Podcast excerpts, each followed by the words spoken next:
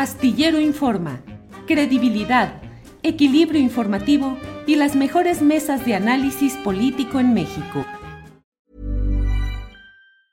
Hey, it's Ryan Reynolds and I'm here with Keith, co-star of my upcoming film If, only in theaters May 17th. Do you want to tell people the big news?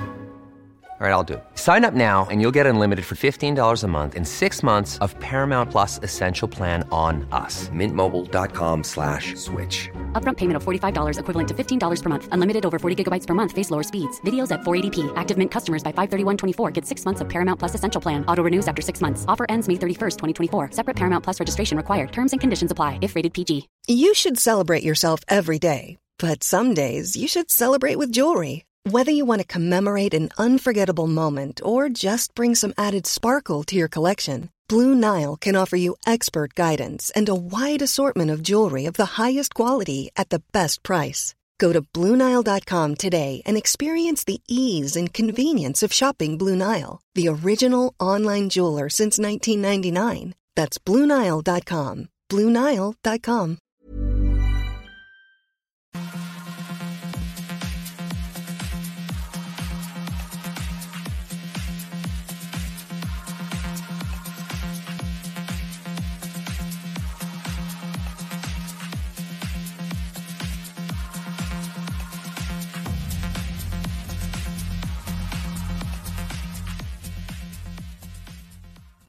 La una de la tarde, la una de la tarde en punto, y ya estamos aquí en este viernes 25 de marzo de 2022. Gracias por acompañarnos en Astillero Informa. Hoy tendremos un programa muy completo, como siempre, con la información relevante del día, con entrevistas, con la mesa del más allá y recomendaciones de fin de semana.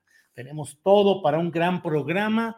Le agradecemos que nos acompañe en este viernesito, ya el fin de semana, ya listos que una parte de la sociedad, una parte de nuestros hermanos mexicanos para descansar el fin de semana y otros para prepararse eh, justamente a las actividades de este finecito. Pero en fin, aquí estamos ya puestos con el gusto de siempre. Gracias por acompañarnos y vamos a empezar de inmediato con algo muy interesante. Mire usted, Carlos Mendoza, que es el director del canal 6 de julio, ha lanzado un nuevo documental que se titula Andrés Manuel para principiantes y desencantados. La trayectoria de López Obrador, la toma de pozos petroleros en Tabasco, los videoescándalos, eh, Bejarano, Rosario Robles, el desafuero, los fraudes del 88, del 2006, en fin. Para hablar de todo esto está con nosotros hoy y nos da mucho gusto recibir aquí a Carlos Mendoza. Carlos,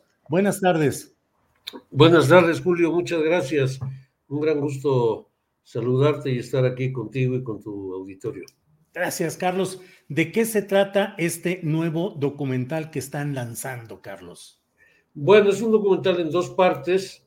Eh, la primera, tú lo acabas de, lo acabas de, de explicar bastante bien, es, digamos, la trayectoria de Andrés Manuel desde que aparece como un dirigente local que recién estaba rompiendo con el PRI durante la campaña del Frente Democrático Nacional del, ingeniero Cuauhtémoc Cárdenas en 88 hasta, eh, hasta la elección de 2018, eh, antes, de que, antes de, que, de que se declare su triunfo, y que es ahí donde empieza la segunda parte del, documental, eh, que es pues el gobierno ¿no? Lo, una tarea muy difícil para, para un trabajo de una hora más o menos. Obviamente hemos tenido que eh, seleccionar unos temas y soslayar otros, pero bueno, de eso trata la segunda parte que tiene ya más revelaciones, un, un formato un poquito más libre, eh, que ya está digamos, ya está lista prácticamente, pero bueno, vamos a esperar unas semanitas para, para, para, soltar la segunda, la segunda parte. De eso trata el, trabajo. Carlos, eh, ¿qué significa para principiantes y para desencantados? ¿Cuál es el mensaje o qué es lo que van a encontrar ahí quienes sean principiantes o desencantados? Bueno, van a encontrar, eh, como, como tú sabes, hay el documental tiene básicamente a dos entrevistados, que son eh, Arturo Cano, a quien, tú, quien colabora contigo en, en, una de las mesas, y al doctor eh, en ciencia política, eh, Enrique, César Enrique Pineda, de la UNAM. Entonces, bueno, entre, entre estos dos analistas muestran o, se acercan a, explicaciones de, de lo, de, tanto de la trayectoria del observador como de la izquierda de esa, de esa época, el PRD eh, y después Morena, desde perspectivas que son poco usuales, ¿no? De, de, más bien desde la izquierda se acercan a, a explicar el, fenómeno López Obrador eh, y bueno, pues desencantados, porque sabemos que hay desencantados que, que desde la izquierda votaron por, por López Obrador y que bueno, tal vez el, este trabajo les ayude a entender o, a ver otras perspectivas que no son, que no son muy usuales en, la, en, la, en, las, en los análisis que se suelen hacer y sobre todo en este, en este asunto tan, en esta eh, realidad tan polémica, tan exacerbada, tan polarizada que, que tenemos. Es, son puntos de vista no muy, no muy habituales. Y justamente en esa situación de tanta exacerbación eh, política, retórica, tuitera, yo te preguntaría, ¿es un documental? Pues ahora sí que disculpa que me vaya a esa polarización, ¿a favor o en contra de López Obrador? como diría el clásico, ni a favor ni en contra, sino todo lo contrario.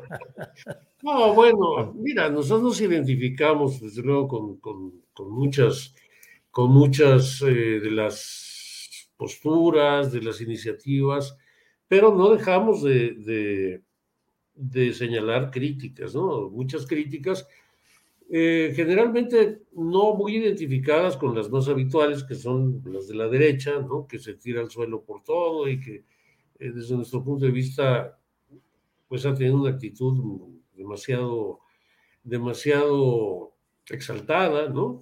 nosotros digamos que, que, hacemos varios señalamientos desde perspectivas distintas, ¿no? Entonces, eh, pues yo creo que la gente lo tendría que ver, ¿no? Para hacerse una idea, pero desde luego no es un documental eh, de matraqueros del presidente, ¿no? Eso, eso desde luego eh, Carlos, a mí me parece que resulta, pero muy difícil, sumergirse para hacer una recolección de imágenes, de datos, de referencias a una historia política como la de López Obrador, tan llena de momentos críticos, cruciales, una abundancia de, declaraciones, de posturas, de reacciones. López Obrador ha llenado abundantemente la historia política de nuestro país durante más de dos décadas, es decir, en un primerísimo plano. ¿Cómo, qué, qué obstáculos, qué problemas encontraste a la hora de seleccionar temas, imágenes, datos? Mira, tienes toda la razón, es muy difícil y, más difícil todavía la segunda parte, porque prácticamente cada día hay un tema y hay una, una polémica y, tienes que discriminar mucho.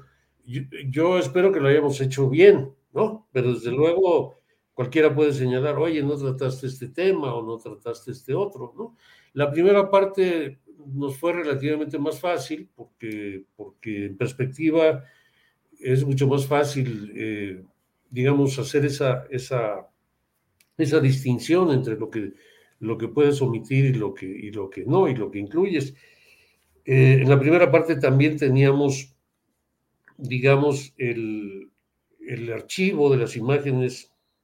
Yo creo que somos, la, somos quienes más tenemos imagen de, del observador, porque empezamos, empezamos en 88, justamente cuando apareció por ahí en un meeting en Villahermosa, no recuerdo dónde es, y, desde luego, la, en, algunos casos lo que, lo que manda es la imagen, ¿no? Sí tenemos imágenes que, que, compartimos y que nos parece que es importante, dicen muchas cosas de, esta trayectoria, Pero en la segunda parte es todavía más complicado, ¿no? Este, pero bueno, intentamos establecer un criterio que tiene que ver con, pues, con lo que podríamos llamar nuestra línea, ¿no?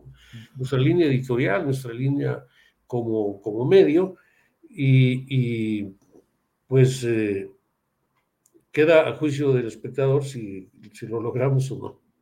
Claro, Carlos, si te pidieran del trabajo que has hecho, de toda esta selección de imágenes y de momentos políticos, si te dijeran, señor Carlos Mendoza, díganos o denos una imagen para ilustrar una enorme antología de la actividad de López Obrador, una sola imagen, ¿cuál crees tú que sería la imagen que describe, que pinta, que refleja a ese Andrés Manuel López Obrador? Bueno, la, pones bastante difícil, ¿eh? Porque, digo, porque el propio, la propia trayectoria de López Obrador es una trayectoria en la que a veces se radicalizaba y a veces, y a veces este, bajaba el tono. Entonces, es un, incluso a lo mejor está entre sus grandes habilidades políticas esta, estos cambios de tono. Yo diría que una imagen muy significativa es cuando se pone a cantar el himno, bueno, una secuencia muy significativa allí en Guatacalca, eh, me parece que es en 96, y lo arrían a palos y lo sacan de ahí. Ese, ese día es un día muy álgido y ese día lo tenemos muy bien, muy bien cubierto. Y podría ser a lo mejor la que yo te diría, ¿no? Hay, hay, a mí me gustan mucho las imágenes de este recorrido de los mil pueblos que tenemos no tenemos a los mil pueblos, por supuesto, pero tenemos imágenes de ese recorrido, de ese de esa, acercamiento de López Obrador con, en pequeñas comunidades, comunidades en algunos casos chontales, del, de Tabasco, donde a veces hace mítines o hace encuentros con 20 personas, con, hasta con menos, ¿no?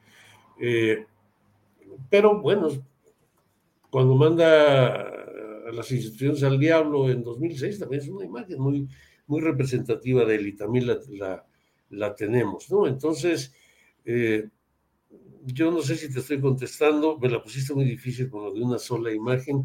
Yo te diría esas, más o menos esas como, como una, Ahora, Carlos, desde 1989, si no me equivoco, están ustedes produciendo documentales eh, en una larga trayectoria en la cual pues me atrevo a decir que eran el canal eh, de recolección de datos, de seguimiento gráfico de las luchas sociales, de las luchas de izquierda, de las protestas. Es decir, han ido construyendo conciencia y conocimiento de lo que ha ido pasando en el flanco no difundido por los canales tradicionales de comunicación.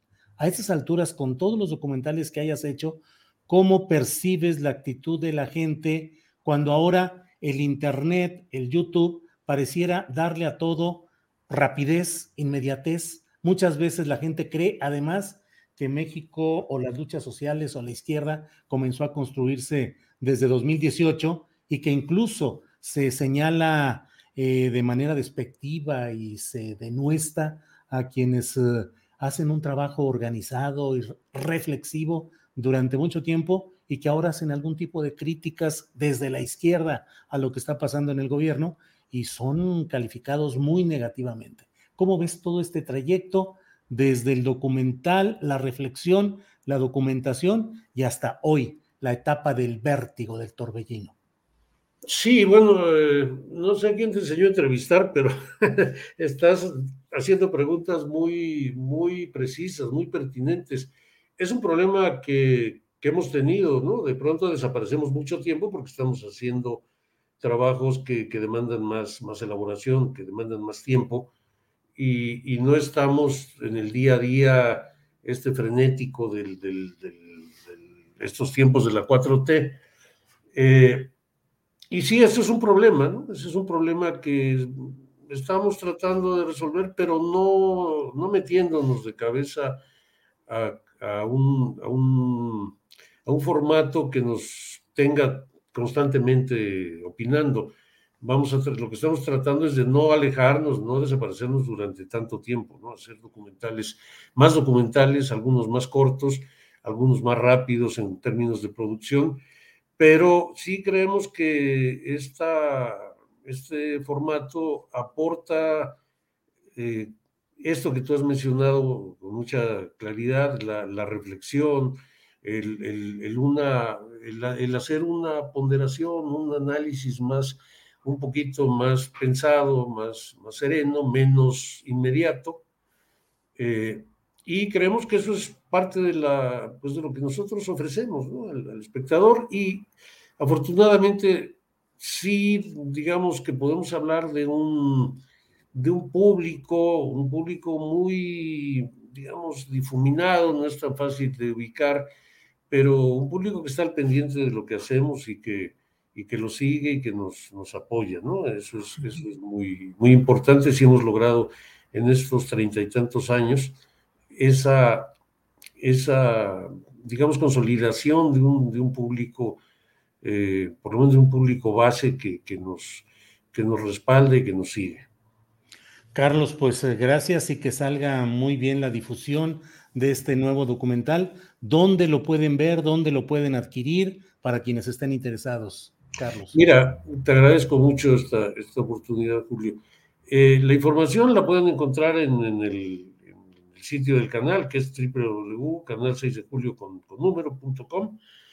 Eh, la primera exhibición de este trabajo será el siguiente martes, el, martes 2 de, perdón, martes, no, sábado, perdón, 2 de abril, eh, a las 7 de la noche, en en una plataforma que se llama eh, NERME, NERME TV, pero la información básica está en, en, nuestra página y la pueden encontrar. Estamos empezando a difundir a través de las redes, por supuesto, eh, invitando a la gente a que, a que, pues, nos compre los boletitos para la, la exhibición, suponemos que se pueden reunir en grupo y, que tenga un costo razonable para quienes estén interesados. Y básicamente es lo que yo te diría sin entrar tanto en detalles. Obviamente eh, las plataformas ya tienen lugares donde venta de boletos, hay, hay este, mecanismos que cada vez van siendo más familiares a la, al público. Carlos Mendoza, director del canal 6 de Julio, pues gracias. Están lanzando el nuevo documental Andrés Manuel para principiantes y desencantados. Pueden asomarse a todos los datos y detalles para la exhibición en www.canal6 de Julio con, número el 6.com www.canal6dejulio.com.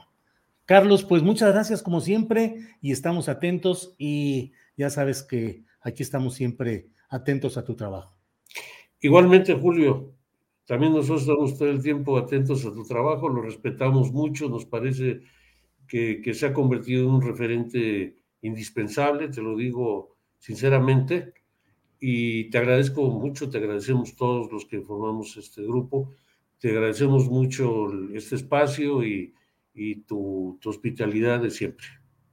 Carlos, gracias y seguimos en contacto. Igualmente, gracias a ti. Gracias. Bueno, pues vamos, después de este, la presentación de este documental Andrés Manuel para principiantes y desencantados. Vamos ya de inmediato con la siguiente entrevista que es con Arturo González Cando y Jorge Daniel Fonseca. Ellos son integrantes del Frente de Pueblos en Defensa de la Tierra y de la coordinadora Yo Prefiero el Lago. Allí están ya Arturo y Jorge. Arturo y Jorge, buenas, Arturo, buenas tardes. Buenas tardes, Julio. Gracias por la invitación. Al contrario, Jorge, Daniel, buenas tardes. Hola, muy buenas tardes, Julio. Gracias por la invitación.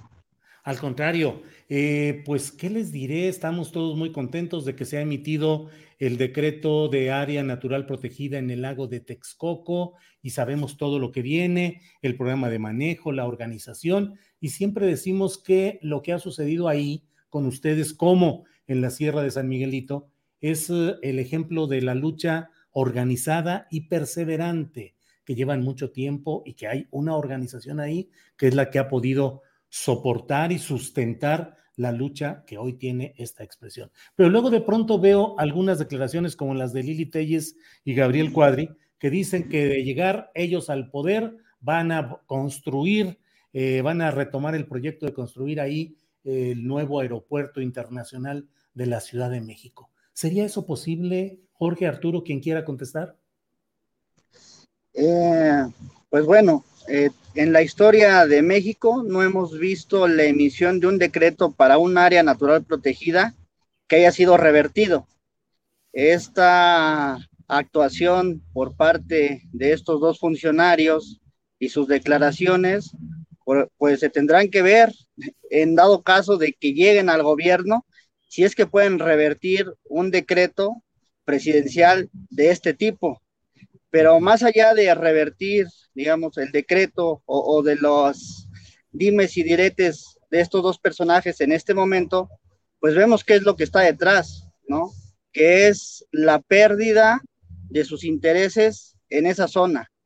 Eh, vemos eh, a quienes representan, eh, de qué lado están, decir muy puntualmente, en el caso de Gabriel Cuadri, pues que diga cómo habla, si habla como político preocupado por el medio ambiente en nuestro país o si habla como empresario afectado por la cancelación de uno de sus negocios. Así nosotros lo queremos ver.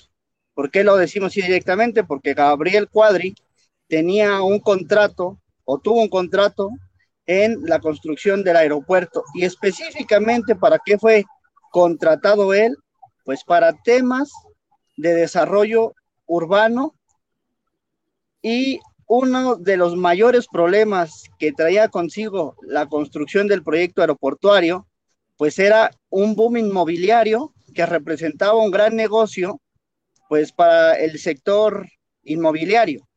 Eh, está el caso de lo que querían hacer con el aeropuerto Benito Juárez después de que se cancelara. Ahí estaba diseñado la construcción de un tipo nuevo Santa Fe, una serie de edificios que incluso ya tenían proyectados. En el oriente del Estado de México estaba por decretarse un programa territorial operativo que la antigua encargada de la SEDATU, Rosario Robles, pasó a anunciar y que estaba ligada a la estafa maestra con la compra de predios de manera ilegal, de depósitos a expresidentes municipales en la región sin comprobar eh, y de las cuales hemos visto que la investigación ahí sigue. Está el caso de las declaraciones de Emilio Cebadúa, el exoficial mayor de la SEDATU. Eh, creemos que en realidad sus declaraciones se dan en un momento en el que ven coartados con esta declaratoria de área natural protegida esos intereses. Gracias, Jorge Daniel. Arturo, eh, además de los nombres más llamativos en este momento, como son Cuadri y Lili Telles, pues eh, suelen estar fuertes intereses inmobiliarios, ese boom inmobiliario que dice Jorge Daniel, y que, por ejemplo, lo vimos mucho también en la Sierra de San Miguelito. ¿Qué otros nombres o intereses hay, Arturo, eh, mezclados o que estaban al acecho en espera de que se eh, construyera este aeropuerto en el lago de Texcoco para ese boom inmobiliario. ¿Qué han detectado ustedes? Eh, de hecho, qué, bueno que hace esta pregunta, es muy interesante. De hecho, aprovechamos este espacio porque dentro de estos tres años de trabajo que hoy se culminan, no culminan, da un paso importante con esta declaratoria, encontramos que hay, y así lo decimos oficialmente, hoy encontramos un sabotaje al interior del mismo gobierno de Andrés Manuel ahorita, en la misma Comisión Nacional de Aguas, por parte del maestro Víctor Burguet, director del organismo Cuencas de Aguas del Valle de México, quien fue un técnico operador especialista en hidráulica y agua para proteger y blindar ese polígono y que hoy desafortunadamente no sabemos cómo, pero es el director de este organismo más importante ya se ha encargado y se encargó de atrasar este decreto, no un año, sino dos años de trabajo, eh, hartas mesas de trabajo con ellos y era tajante la opinión de ellos, pero después cuando encontramos también eh, el por qué el retraso de esta situación, son desafortunadamente intereses grandes y lo preocupante es que estamos hablando de un sabotaje al interior del gobierno por funcionarios que están en turno en este momento y peor aún, que tienen un equipo grande, inmenso de técnicos en el territorio trabajando, operando con comunidades y con todos esos títeres que así es como llamamos a la gente de operación en territorio, que están tratando de sabotear no solo el decreto, sino todos los trabajos de restauración para asegurar precisamente dentro del tenor de lo que hablaba Cuadri y Lili es, eh, durante estos seis años tener todo en calma para que cuando haya un cambio de gobierno, si logramos llegar, si logramos ganar de nuevo, regresar con toda esta estructura para ahora sí terminar el megaproyecto del aeropuerto. Entonces, estamos hablando de que desafortunadamente todavía hay muchos intereses dentro del territorio, dentro de, nuestros pueblos y nuestras comunidades, mucha gente todavía a favor y como operadores del proyecto del aeropuerto. Y algo también preocupante es que hasta la fecha la Secretaría de Gobernación no ha hecho ni actuado nada con algo de lo que ahorita ponía Jorge unos ejemplos, pero es clave y es medular dentro de la estafa maestra, están los nombres, está una investigación en la cual no ha sucedido absolutamente nada. Entonces, si esta situación sigue prevaleciendo en el sentido de no actuar, no por cuestión de venganza, sino por cuestión de justicia, eh, la situación va a continuar en el mismo tenor. La única situación y diferencia en otros sitios que igual como es en San Miguelito, aquí también en el lago de Texcoco, algo a lo que se enfrentan ellos, que es con lo que no les gusta lidiar y que saben que es un peso fuerte, es que existe pueblos y gente consciente que estamos luchando y que vamos a seguir luchando por defender eso. Entonces, en realidad, el mayor obstáculo para ellos somos nosotros. Y lo que ellos utilizan ahorita, estos comentarios que ellos dicen, por una parte, ya decía Jorge, uno es por intereses económicos, la otra parte es, pues recordemos que estamos entrando, el Estado, el gobierno del Estado se prepara para una elección el próximo año. Obviamente la imagen ante los medios tiene que salir, tiene que resaltar, porque es preparar cancha y camino un año para las elecciones que nos deparan el próximo año en el Estado de México y con ello aprovechan la situación de este decreto y sobre todo como posicionarse o a posicionarse como un buen postor eh, entre el tenor de profesionistas falsos para a ver qué partido o qué grupo los apadrina y sigue aliado con ellos en las siguientes elecciones. Arturo, nada más, por favor, el nombre del funcionario que nos dijiste de Conagua. El que está ah, es, Víctor Burguet, es el director del organismo Cuencas Aguas del Valle de México. Y él es, así lo decimos, él ha saboteado, y lo saben, bien lo saben, durante dos años retrasó el Parque Ecológico del Lago de Texcoco y durante los mismos dos años atrasó el decreto de área natural protegida. Y él fue uno de los especialistas contratados para el megaproyecto del aeropuerto y hoy, desafortunadamente, es el director de este organismo. Eh, a nivel federal, es decir, es un cargo federal del gobierno. Sí, exactamente.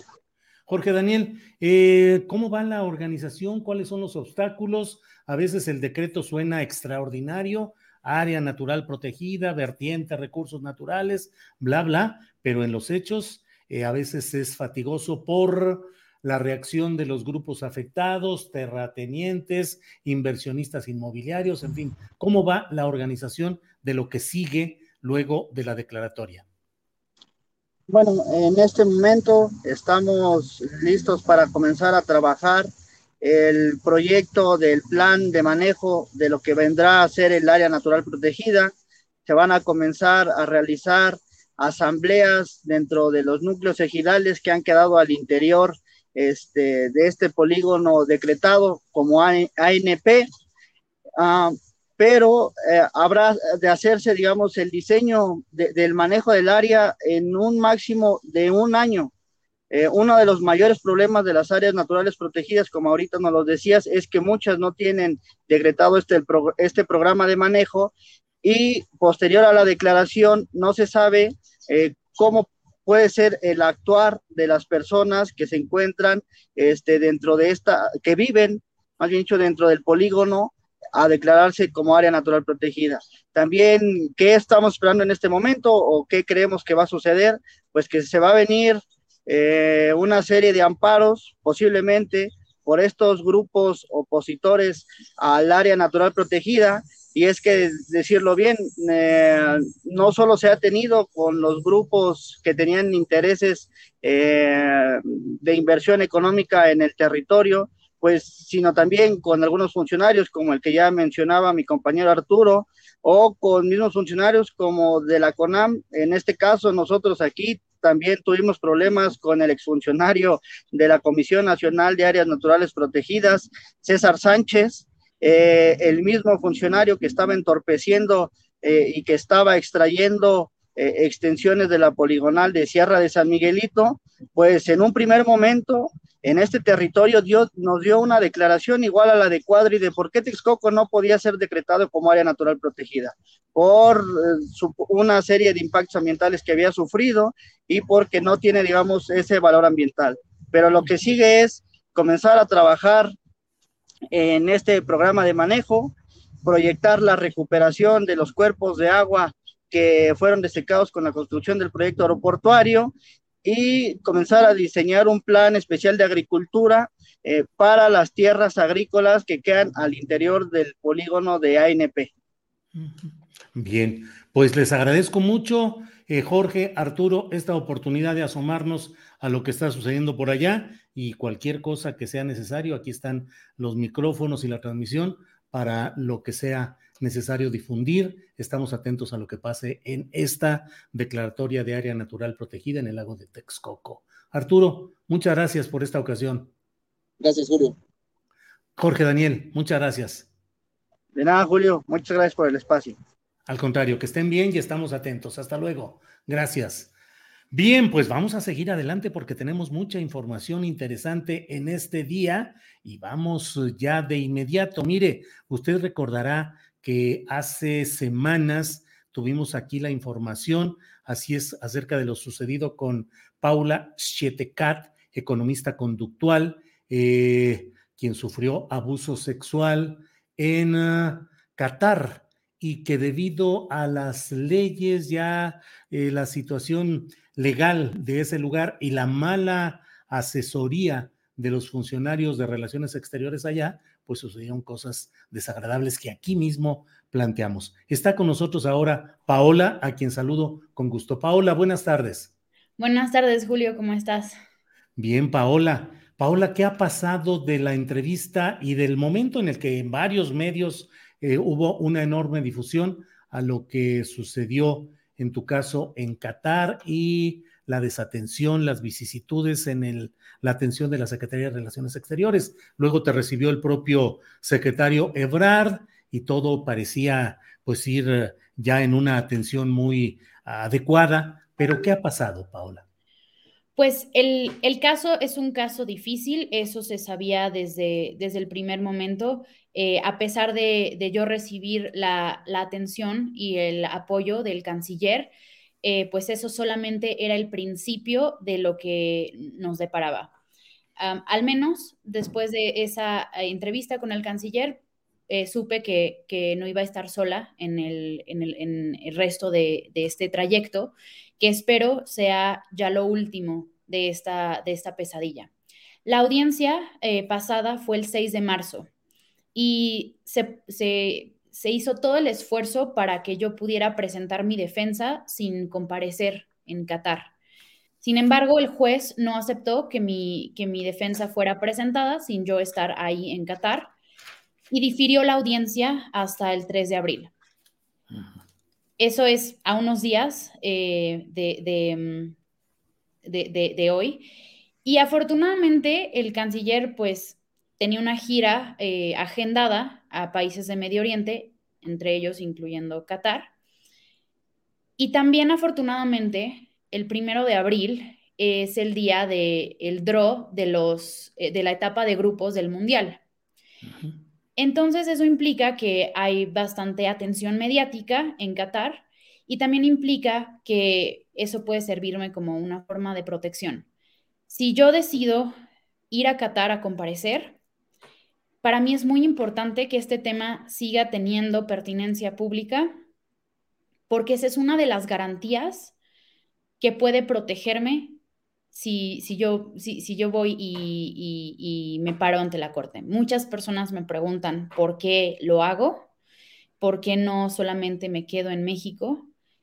Y más allá de lo individual que ya he explicado sobre pues, mi dignidad, mi libertad y obviamente lo, más tangible que es eh, mi, mi trabajo, yo no quiero que ninguna mujer tenga miedo de ir a ningún lugar del mundo por lo que le pueda pasar. Tal vez yo no regrese a Qatar después de la resolución del caso, tal vez sí, pero quiero tener la opción de hacerlo y no quiero que el miedo sea una de las razones por las cuales no voy. No quiero que este caso se siga pateando y pateando y difiriendo hasta que la gente se olvide de él. Si no hay una resolución, ya sea favorable o desfavorable, las cosas no van a cambiar. Paola, ir, en el caso, bien digo, respeto a lo que dices, ya tomará la decisión de ir o no ir, pero ir es correr el riesgo de ser encarcelada en condiciones muy lesivas para la dignidad eh, tuya, para tu, la denuncia que has puesto. ¿Ese es el riesgo en realidad, Paola? Así es, el riesgo es que el caso se se, pase una sentencia en mi contra, ya sea de un castigo corporal o ya sea de encarcelamiento. Creo que el ir también es mandar un mensaje a Qatar de que sí creo en la resolución apropiada del, del caso, sí creo en que se puedan seguir los, los debidos procesos, en que se pueda reconocer cuando no se han seguido los debidos procesos y tal vez estoy pecando de optimista, pero cuando pienso en cómo puede llegar el cambio,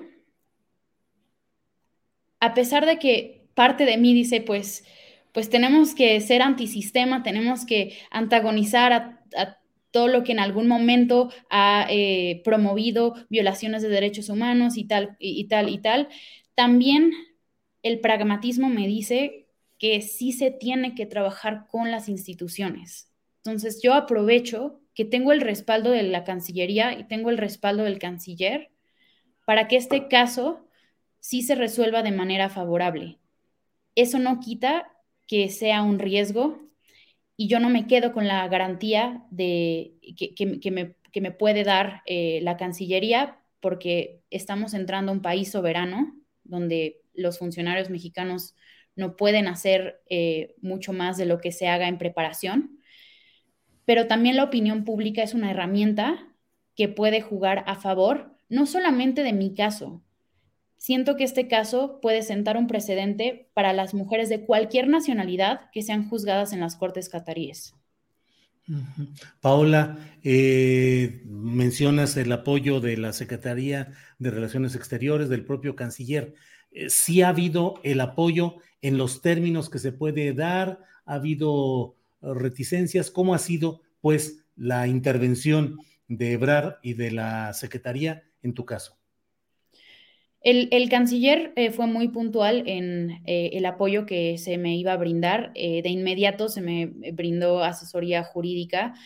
El consejero jurídico de la Secretaría ha estado en contacto constante conmigo y ha sido bastante receptivo a mis inquietudes, porque de nuevo no es un caso fácil, entonces hay demasiados actores. mi abogada, la abogada que es especialista en derecho familiar, tiene que seguir representándome porque tiene la carta poder y eso obviamente juega en mi contra. Eh, esas son cosas que siento que para la próxima deben de, estar totalmente cubiertas y esto es una oportunidad para que también la Cancillería mejore sus protocolos de atención. Eh, la verdad es que sí he tenido em, este apoyo, pero la Cancillería no me puede garantizar cosas que no podría cumplir. Y eso lo entiendo. Porque si me dijeran que no hay absolutamente ningún riesgo y yo voy a Qatar y las cosas salen mal, entonces esa es una responsabilidad muy grande que se está eh, atribuyendo la Cancillería. Obviamente a mí eso me deja muy intranquila. Creo que es natural, creo que eh, las personas deben de entender que este caso tiene una carga emocional muy fuerte y que es, es bastante difícil separar la, la, estrategia legal que tiene que ser impersonal, las decisiones que se tienen que tomar que son muy calculadas y después la parte de la frustración que genera todo esto, del desgaste emocional que también genera todo esto. Y lo que más me ha eh, dado consuelo es que en, muchas ocasiones he logrado que los funcionarios de la Cancillería y yo entablemos un diálogo no como institución a ciudadana, sino como persona a persona. Y creo que ese debe de ser el trato que se le dé a todos los mexicanos en el exterior que lleguen a un consulado porque necesitan ayuda.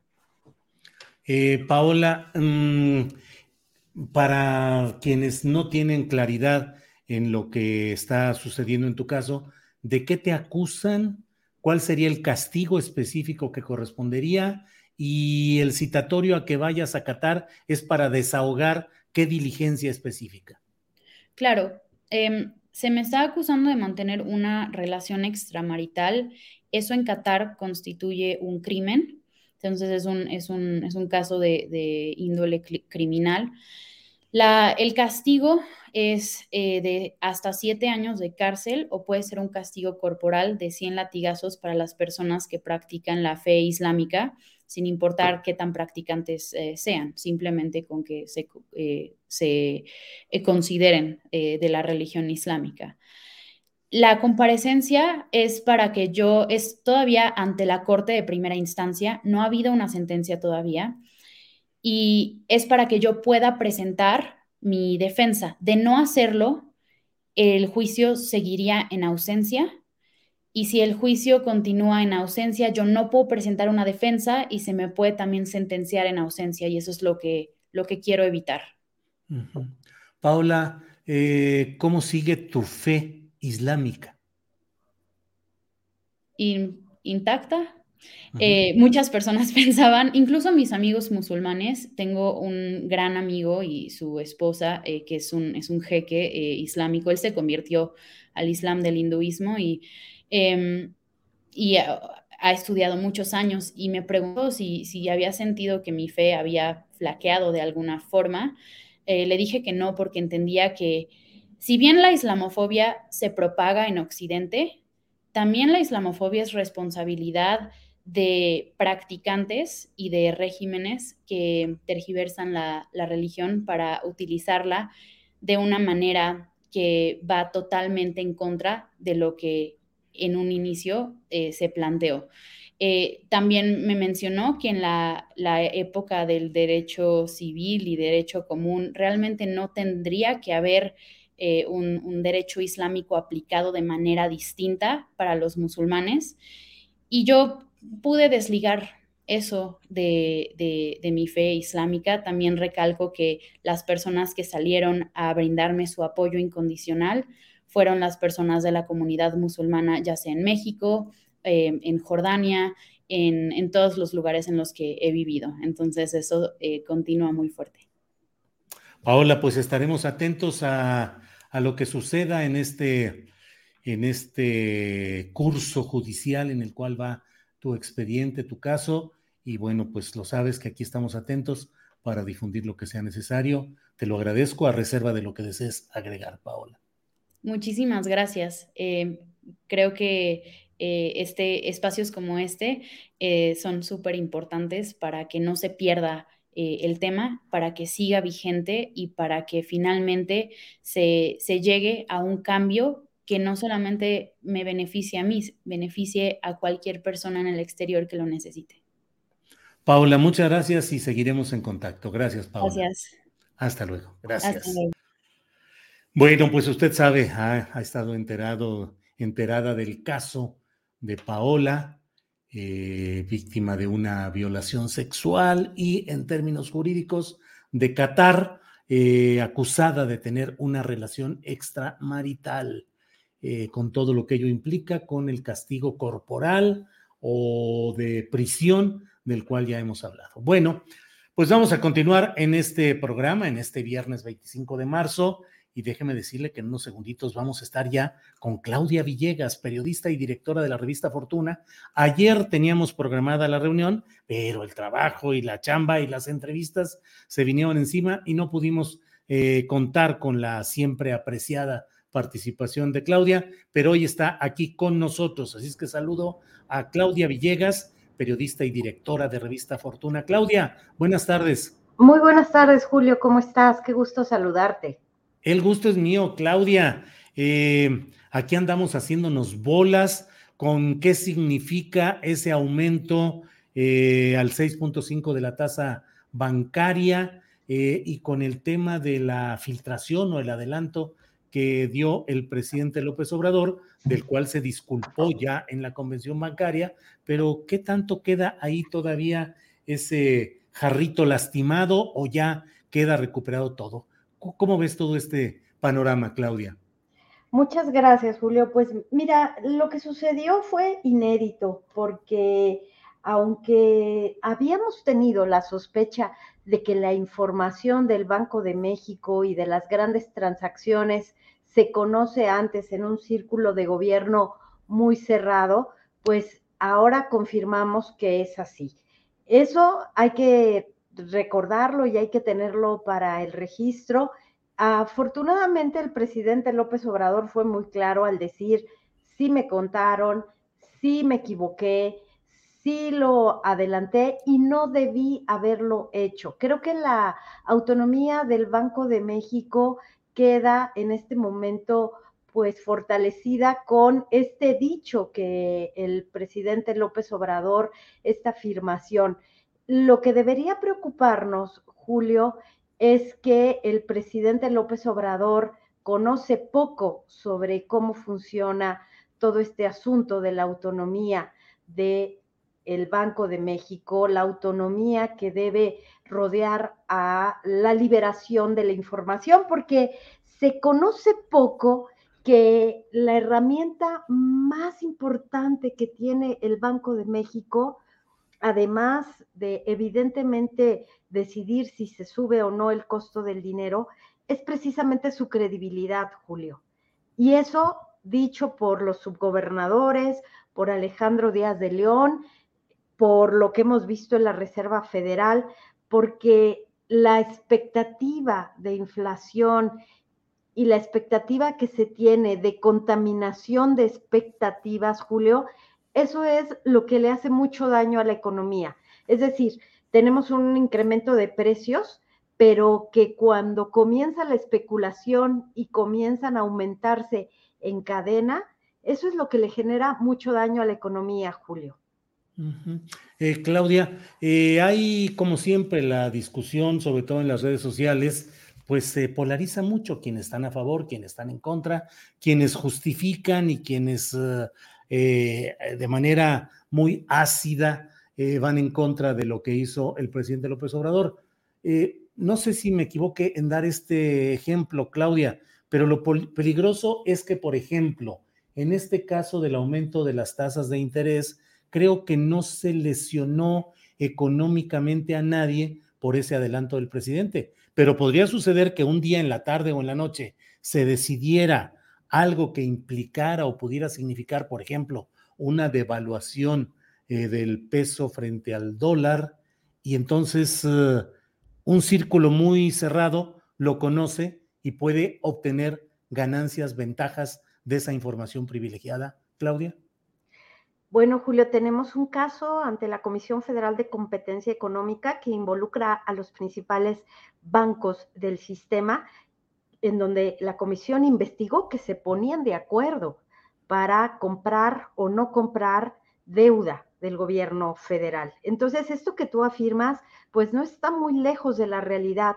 Y esto se llama en Estados Unidos información privilegiada, se llama insider trading y esto en el mercado de deuda y en el mercado de valores puede generar muchísimo dinero para unos pocos o como sucedió en algún momento con George Soros y el nivel de especulación que se tenía en torno al tipo de cambio durante el gobierno de Carlos Salinas de Gortari, o como cuando tuiteaba Donald Trump y cómo se comenzaba de alguna manera a especular en torno al tipo de cambio. El uso de la información es tan delicado que, insisto, hablábamos de cómo el poder del Banco de México también radica en su credibilidad, que cuando el Banco de México diga verde, todo mundo se, cuadre y sepa que en ese momento todos vamos a ser verdes. Y que cuando el Banco de México diga rojo, todo sea así. Entonces, ¿qué pasa con el Banco de México? Estábamos en la expectativa de que podría ser un cuarto de punto, 25 puntos o 50 puntos. Se sabía que iba a haber cinco incrementos, pero lo que jamás esperábamos es que el anuncio se diera en la conferencia matutina y no a través de un boletín institucional del Banco de México. El secretario de Hacienda, Rogelio Ramírez de la O, participa desde que ha sido eh, confirmado y, autorizado por el Senado y nombrado por el presidente López Obrador en la Junta de Gobierno del Banco de México. Y esto lo recordé porque varios de los subgobernadores me dijeron que en anteriores juntas el secretario de Hacienda llevaba ya su mensaje escrito. Es decir, él escucha a los subgobernadores que dan sus, sus razones para votar a favor o en contra de un alza, después él lee su mensaje para demostrar, Julio, que respeta la autonomía del Banco de México, que no responde con un comentario a bote pronto después de escuchar a los subgobernadores e incluso a la gobernadora. Lo lleva por escrito y esta es una muestra de respeto a la autonomía. Entonces, cuando Rogelio Ramírez de la O le redacta una tarjeta informativa al presidente López Obrador, aquí lo que tendríamos que analizar es si en algún momento el secretario de Hacienda tenía la posibilidad de los términos legales de transmitir esa información a su jefe directo, que es el presidente López Obrador. Entonces, creo que se abren muchas preguntas en torno a la responsabilidad que tienen los participantes en este órgano de gobierno del máximo órgano de política monetaria de nuestro país, Julio. Eh, Claudia Villegas, directora de la revista Fortuna. Eh, mucha gente puede decir, bueno, sí, mucho alegato sobre el aumento del 6.5 a la tasa de interés bancario. ¿Eso qué significa en términos concretos para la gente, su actividad económica, sus contratos de renta, sus eh, compras? ¿Qué significa ese aumento para bien o para mal, Claudia? Vamos, Julio, a irnos hacia junio de 2019, cuando, o marzo de 2019, cuando en la convención bancaria los representantes de este sector crediticio se quejaban de que México tenía las tasas más altas de interés en el mundo y que eran tasas de la tasa de referencia de 8%. Y esto lo decían porque criticaban que el gobierno de Enrique Peña Nieto había venido usando la tasa de interés para frenar la especulación en el tipo de cambio. Entonces, mantenían tasas de interés muy altas para que los inversionistas extranjeros optaran por invertir en México y no le siguieran pegando o no siguieran apostando contra el tipo de cambio pasa el gobierno, inicia el gobierno del presidente López Obrador y el Banco de México comienza con una verdadera autonomía, también eso es muy interesante analizarlo, Julio, una verdadera autonomía, siempre la ha tenido, claro que sí, pero el Comité de Cambios de Hacienda tenía una posición respecto al tipo de cambio. Y el Banco de México comienza a bajar tasas de interés porque no había problemas de inflación en ese momento. Y teníamos niveles de 8%, 8.5%. El que la tasa de referencia esté en 6.5 julio después de haberla tenido en 4 puntos y que los bancos tenían la posibilidad de dar créditos a tasas más bajas, representa un verdadero problema para las pequeñas y medianas empresas que tendrán que pagar créditos más altos. Ayer el secretario de Hacienda dijo que van a iniciar un programa de créditos por 10 mil millones de pesos y lamentó que solo el 14% de las pequeñas y medianas empresas, Julio, tengan acceso a crédito lo que se está diciendo en este momento es que frente al problema que tenemos de inflación y de problemas de crecimiento, la respuesta sería que la banca hiciera su trabajo y diera créditos, pero con las tasas de interés tan altas es un problema, Julio. Y solo agregaría lo que dijo el presidente López Obrador. Yo no estoy muy de acuerdo con que se sigan subiendo las tasas de interés. Para mí es mejor incrementar la producción. Pero ¿cómo vamos a incrementar la producción, Julio? Sin apoyos para la micro y la pequeña y mediana empresa. Híjole, pues sí.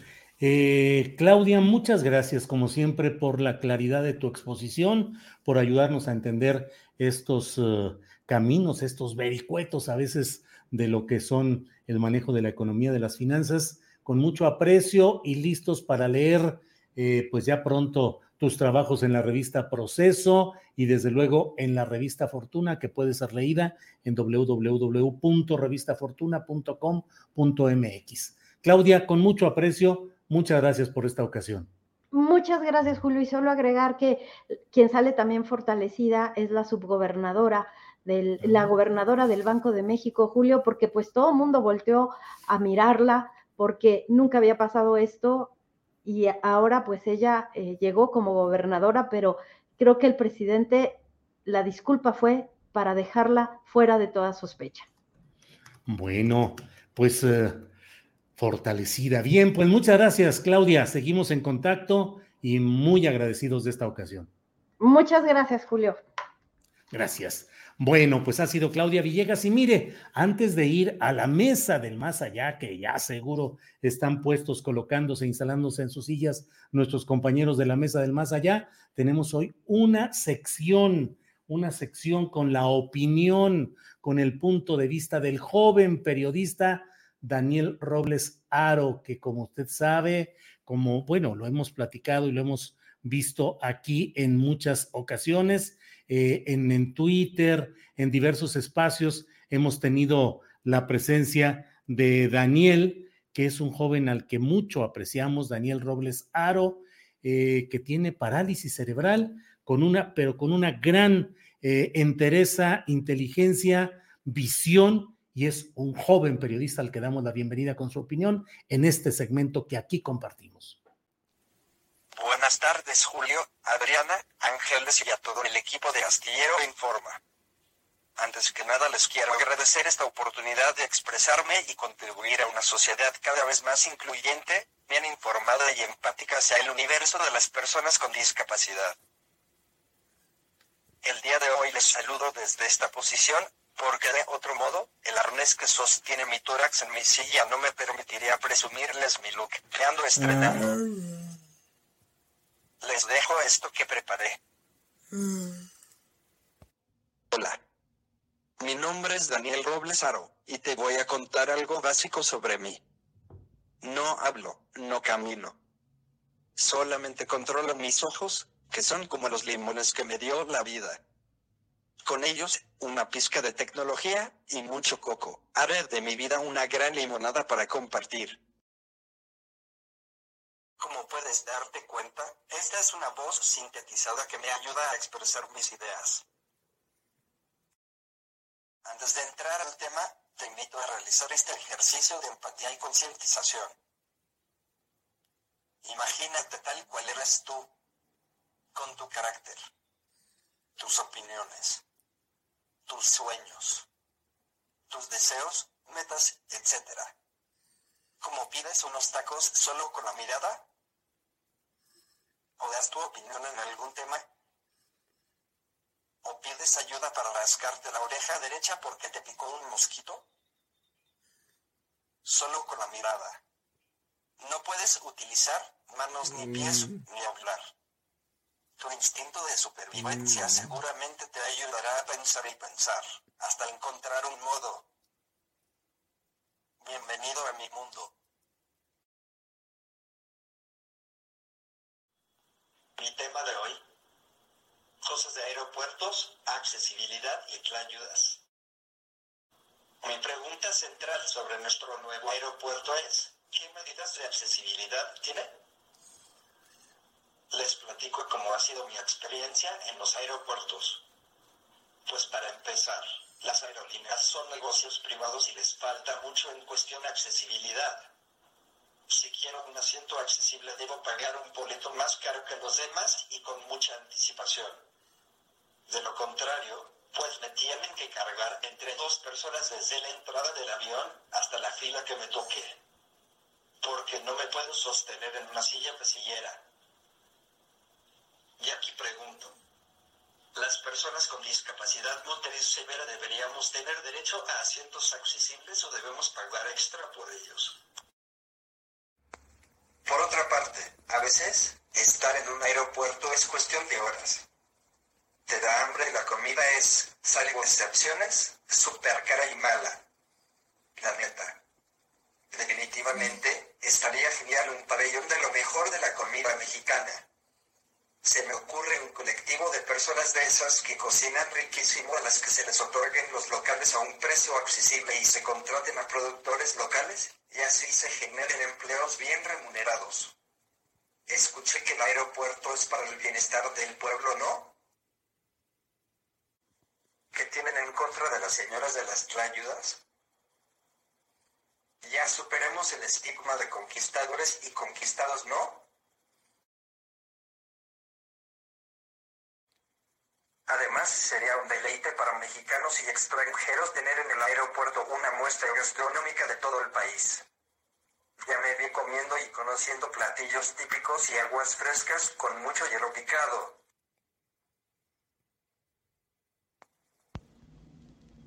Y después de comer y beber, lógicamente, esto me lleva a un tema que a mí me importa mucho y por el que he trabajado en los últimos meses.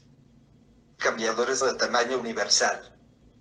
O sea, un cambiador que le sirva por igual a un bebé que a una persona adolescente o adulta o de la tercera edad. Volvamos al ejercicio de empatía, ¿va? Eres adulto.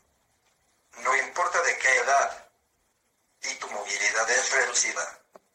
Usas pañal o necesitas asistencia. Estás en el aeropuerto y necesitas cambiarte a usar el baño. ¿Dónde te pueden recostar para cambiarte el pañal o acomodarte la ropa antes y después de usarlo? Recuerda, tu cuerpo no responde. Literal, te tienen que cargar o sostener. ¿Dónde? En el piso. Sucio, salpicado y duro. Además de la bronca que es para tu cuidador, que se romperá la espalda al bajarte. Y luego, al levantarte. Y ya ni hablamos de la descalabrada. O podría ser en una de las flamantes bancas o asientos tipo camastro de alberca de las salas de espera. En el mostrador de la aerolínea. Si hay a quienes les resulta desagradable ver a una persona cambiándole el pañal a su bebé, ahora imaginen a un adulto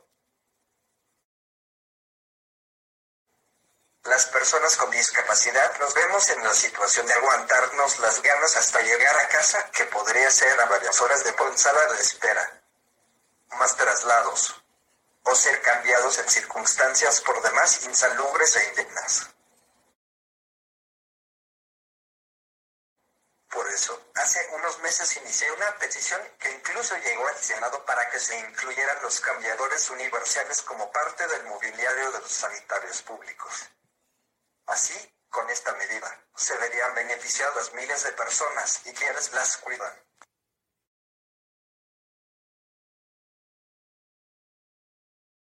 Yo creo que si las autoridades del aeropuerto toman acciones al respecto, serán ejemplo de vanguardia en accesibilidad.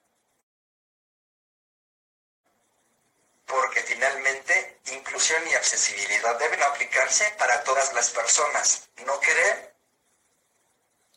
Gracias por su atención y por darme la oportunidad de ser cada día más visible. Voy derecho y no me quito. Hasta la próxima. Más sobre mí en mis redes personales. Twitch arroba Daniel Robles Mix, Facebook Daniel Robles Aro. YouTube Daniel Robles Aro. Muchas gracias. Gracias a Daniel Roblesaro, el gran Dani, un ejemplo de perseverancia, de trabajo, de inteligencia, de lucidez, un periodista fregón, mi querido Dani, que como él dice, pues va derecho y no se quita, y ahí sigue trabajando, investigando, es, leyendo, entendiendo, viendo programas, escuchando programas, información, de verdad, eh, un gran placer, una gran satisfacción verlo con su camiseta de tripulación astillero y verlo aquí en este viernes. Y lo esperamos el próximo viernes aquí a Daniel Robles Aro, el joven colaborador, periodista que va derecho y no se quita. Bueno, pues eh, vamos a seguir adelante con nuestra programación. Son las dos de la tarde con dos minutos y es la hora exacta para que podamos entrar a la sección, a la sección del más allá Ana Francis Moore, ya está ahí. Ana Francis, buenas tardes. Ana Francis. Chun, chun, chun. Tu micrófono. ¿No se oye? Mientras tanto, saludamos a Horacio Franco. Horacio, buenas tardes. Buenas tardes, que hay censura ahí en el, ahí hay censura, Ana Francis, ¿no? Sí, sí, sí. hola, hola, buenas tardes, querido. Hola, querida. ¿Ya? A ver, habla, a ver si te oyes. A ver, Ana Francis no nos escucha. ¿Tiene algún, algún complot? Es un complot contra Ana Francis Moore. Bueno, en lo que arregla todo este asunto, Horacio, ya estamos en Canal 22, les agradecemos, los viernes estamos también en retransmisión de este programa en Canal 22. Horacio, em, ¿qué frenos, qué obstáculos graves como los que acabamos de ver con Daniel Roblesaro has tenido en tu vida y has tenido que superar? Bueno, mira, eh, como sabemos, en México vivimos en una sociedad de castas como en la India, pero es de closet porque no nos atrevemos o nunca nos atrevemos a, reconocer que somos muy clasistas hasta este sexenio. Ya la palabra clasismo y la palabra racismo salió como, salieron como términos muy, pero muy, muy políticamente incorrectos, ¿no?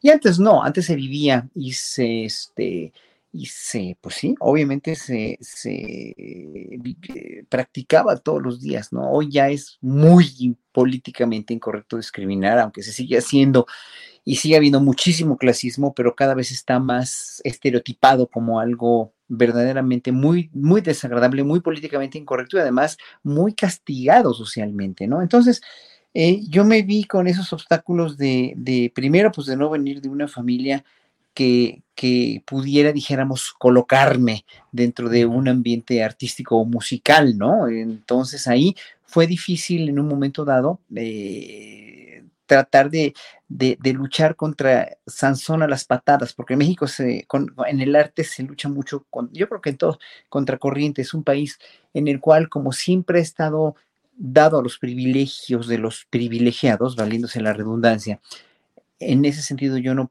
no, o sea, me costó más trabajo, pero lo pude lograr porque me esforcé muchísimo tenía yo una estamina cuando era chiquito, ¿no? Cuando empecé a estudiar música, este, me fui, ahorré mis con mi propio sueldo para irme a estudiar a Holanda, etcétera, etcétera. Y después me forjé una carrera aquí y después en el extranjero.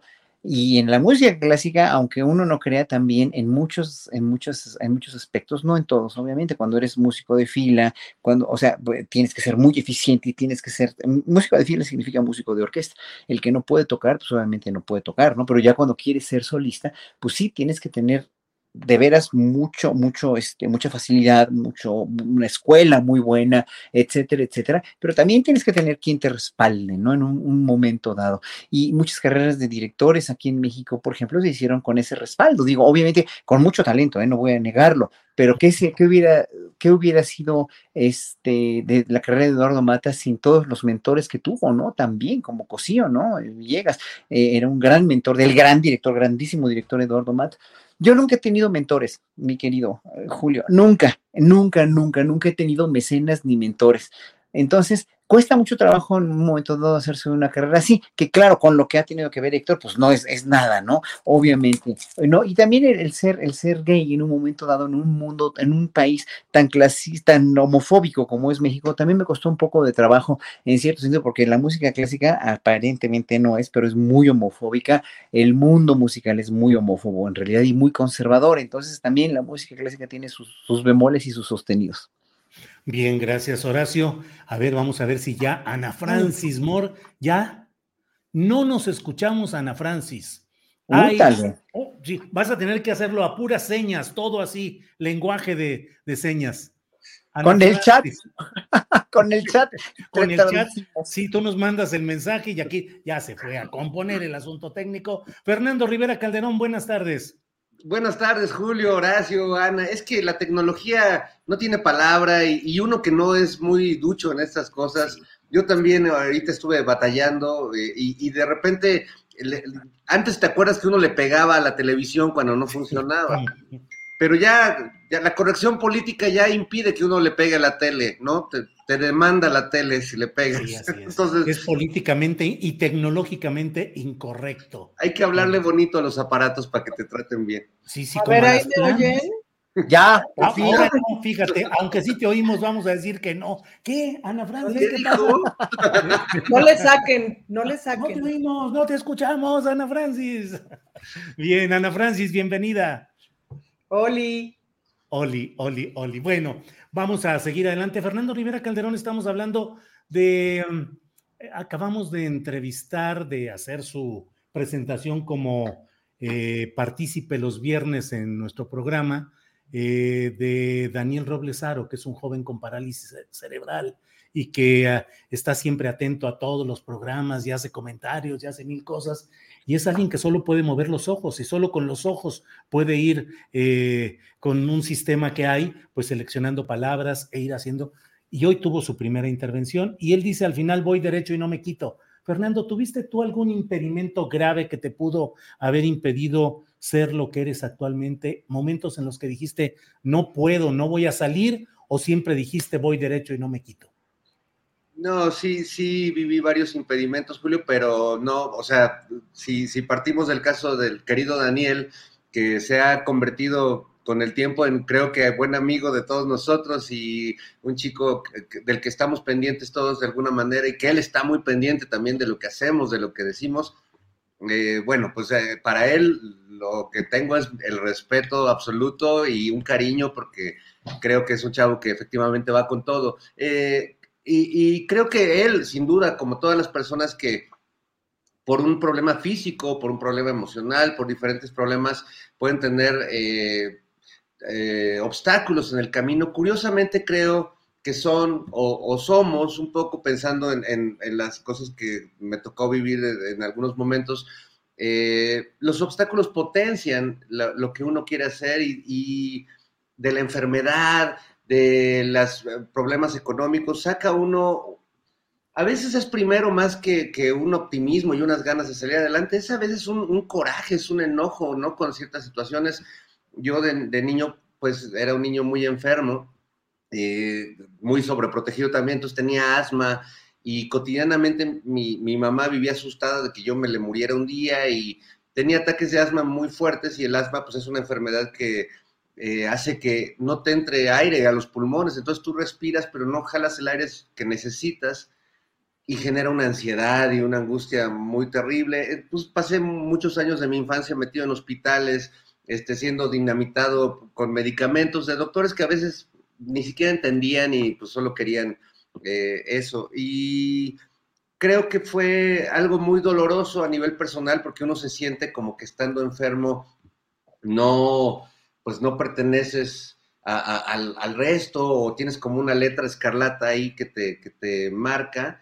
Eh, y no, al, final yo, mis reflexiones en esos momentos en el hospital, o en esos momentos de emergencia, en esos momentos tristes, pues eran de que la, enfermedad es una forma de vida también y, potencia a veces la vida de una manera que no lo hace una vida completamente saludable. A veces quienes hemos vivido momentos así de dificultades de salud, pues podemos salir y remontar con mucha más energía y valorar, en mi caso, pues cada eh, suspiro, ¿no? Cada bocanada de aire que recibo porque sé que pues ahora que me dio COVID y que volví a enfrentar estos demonios, este, pues fue tremendo. Y bueno, es más tremendo que lo, lo físico, que lo de salud, los obstáculos que te pone la misma sociedad, ¿no? Yo viví mucho bullying, entré muy chiquito a la secundaria, a una escuela de niños bien, ¿no? Al Colegio México de los Hermanos Maristas, y no hubo un día en los tres años de que estudié en la secundaria que no fuera golpeado duramente por fueran los alumnos, los maestros, los prefectos o cualquier. Entonces, eh, tengo más miedo a los obstáculos que nos ponen nuestros propios eh, coterráneos, la, gente alrededor, los obstáculos sociales, los, los, los, de salud, las cosas como, como bien nos lo demuestra Daniel todos los días, esos obstáculos que tienen que ver con, con, con lo que carga uno con lo que lleva, pues se puede remontar de una manera así como Daniel nos, lo muestra y creo que se convirtió en un ejemplo para muchos de nosotros. Gracias, Fernando Rivera Calderón. Eh, Ana Francis Moore, hubo momentos de depresión, de enfermedad, de desaliento en los cuales dijiste, ya no más, ya no sigo adelante. Sí, bueno, claro. Fíjate que uno de mis grandes obstáculos en la vida hasta más o menos los 40 años fue el amor. En esta, o sea, porque el, el patriarcado tiene una construcción del amor para las mujeres que es asesino, brutal, cruel, este, desalmado, jodido. Y no importa si eres lesbiana o si eres heterosexual, es decir, nomás catafixias el príncipe azul por la princesa azul. eh, y en muchos sentidos las violencias no desaparecen, en muchos sentidos las, las, las broncas como de, sí, como de concepción del amor, eh, pues no desaparecen cuando, aunque seas lesbiana, pues. Entonces, yo estaba secuestrada por mí misma y por mi forma de, comprender el amor, hice mucho daño a mucha gente y era una persona bastante infeliz. Y hasta que a los 40 años, pues bueno, me metí a un proceso importante como de autoconocimiento eh, basado en, en, varias cosas un poquito radicales. Escribí una novela, me eché un triatlón, me fui a la India, este, ¿no? Obviamente fui con un psiquiatra, estuve en un periodo de, de antidepresivos durante año y medio, etcétera. Y básicamente me divorcié de mí misma, pues me divorcié de mi forma de, am de amar y me, me, terminé de divorciar de mi ser mujer en ese sentido, pues, ¿no? Eh, ¿Y a qué me refiero de mi ser mujer? A esa forma patriarcal de concebir el amor. Puta, y sí fue la onda, pues, ¿no? El, y, y, aterrizando esto en el gran estorbo, en el gran, el gran estorbo para las mujeres es el patriarcado, pues, ¿no? Y el patriarcado nos va estorbando como de distintas maneras. A mí lo que pasa es que me estorbó muchísimo el amor. Eh, también es que fue lo que aprendí, pues, ¿no? Mi mamá sufrió muchísimo, eh, sufrió muchísimo en ese terreno y era una mujer muy inteligente, muy capaz, muy autónoma, mujer de negocios, no sé qué guapa, divina, inteligentísima, etcétera, pero en el amor era muy, eh, muy, eh, muy torpe. Uh -huh. Ya ni que decir mi papá, mi papá era un tipo esencialmente cruel en las relaciones interpersonales. Entonces, pues sí, fue, fue como a partir de mis hermanas mayores, que fueron como mis otras cuatro mamás, y que fueron resolviendo sus relaciones amorosas de forma radicalmente distinta a mis padres, que pude como empezar a, aprender otras formas y a partir también de mis exparejas, porque pues la verdad es que he tenido mucha suerte con señoras que han hecho el favor de quererme mucho y de irme educando, pues, ¿no? Um, y de irme colocando en un lugar como mucho más amable, obviamente para, para, para las demás personas, pero para mí, pues, ¿no? Entonces, esos, esos lugares y esos espacios de llorar de amor con canciones de José José, de llorar de amor, de, de eh, ¿cómo se llama? De pensar que el amor es como una posesión de la otra persona, de los celos, de todos esos infiernos, este, pues yo creo que son, son horribles, pues no es como, es como una muerte lenta. Y, y haber abandonado, digamos, ese, ese obstáculo y, y, el feminismo me ayudó muchísimo justo a entender que, que, ahora sí que no, pues que no era yo sola, ¿no? Uh -huh. Que es un problema que padecemos muchísimas mujeres en distintas etapas de la vida, eh, de distintas maneras, y que a partir del amor nos quitan a nuestros hijos, y a partir del amor nos quitan a nuestro dinero, y a partir del amor nos secuestran, y a partir del amor nos venden, nos roban, nos mutilan, nos asesinan, nos oprimen, etcétera. A partir de esa idea del amor, que no es amor, pues, ¿no? Pero digamos de lo que entendemos por amor, a partir de, de la robada del beso, la robada de la muchacha, las mariachis y flores después de la madriza, etcétera, pues ahí es donde la marrana tuerce el rabo, pues. Entonces he aprendido con los años que el amor es muchísimo más parecido a un estado de plenitud y de paz que a todo eso que yo pensaba que era el amor, ¿no? Creo que ese ha sido de mis grandes eh, aprendizajes y hoyos de depresión horrorosos. Gracias, Ana Francis. Eh, Horacio Franco, eh, estuvo el embajador de Estados Unidos con diputados y dijo que no puede ser que andemos haciendo comités de amistad y que tengamos cercanía con Rusia. Horacio Franco, ¿qué significa Rusia en la música? Me imagino, bueno, eh, ¿cómo se puede evitar que haya una cercanía de un pueblo como el de México con el pueblo ruso? No hablo del gobierno, no hablo necesariamente del momento que se vive bélico, eh, pero ¿qué percepción y opinión tienes tú respecto a la cercanía de cultural, musical, social de México con Rusia? Tu micrófono, Horacio. Se, se deshabilitó. Los músicos somos, cuando somos músicos y viajamos por todo el mundo y tenemos relaciones culturales con muchos músicos de todas las partes del mundo a las que vas, te das cuenta que lo que sale sobrando en este mundo son las fronteras, son las ideologías, son las, las religiones, son, son to, toda la, toda la, los atavismos a los que el ser humano estamos, estamos, este, estamos ahí desde hace mucho, estamos eh, circunscritos por razones, obviamente, de los lugares donde nos tocó nacer.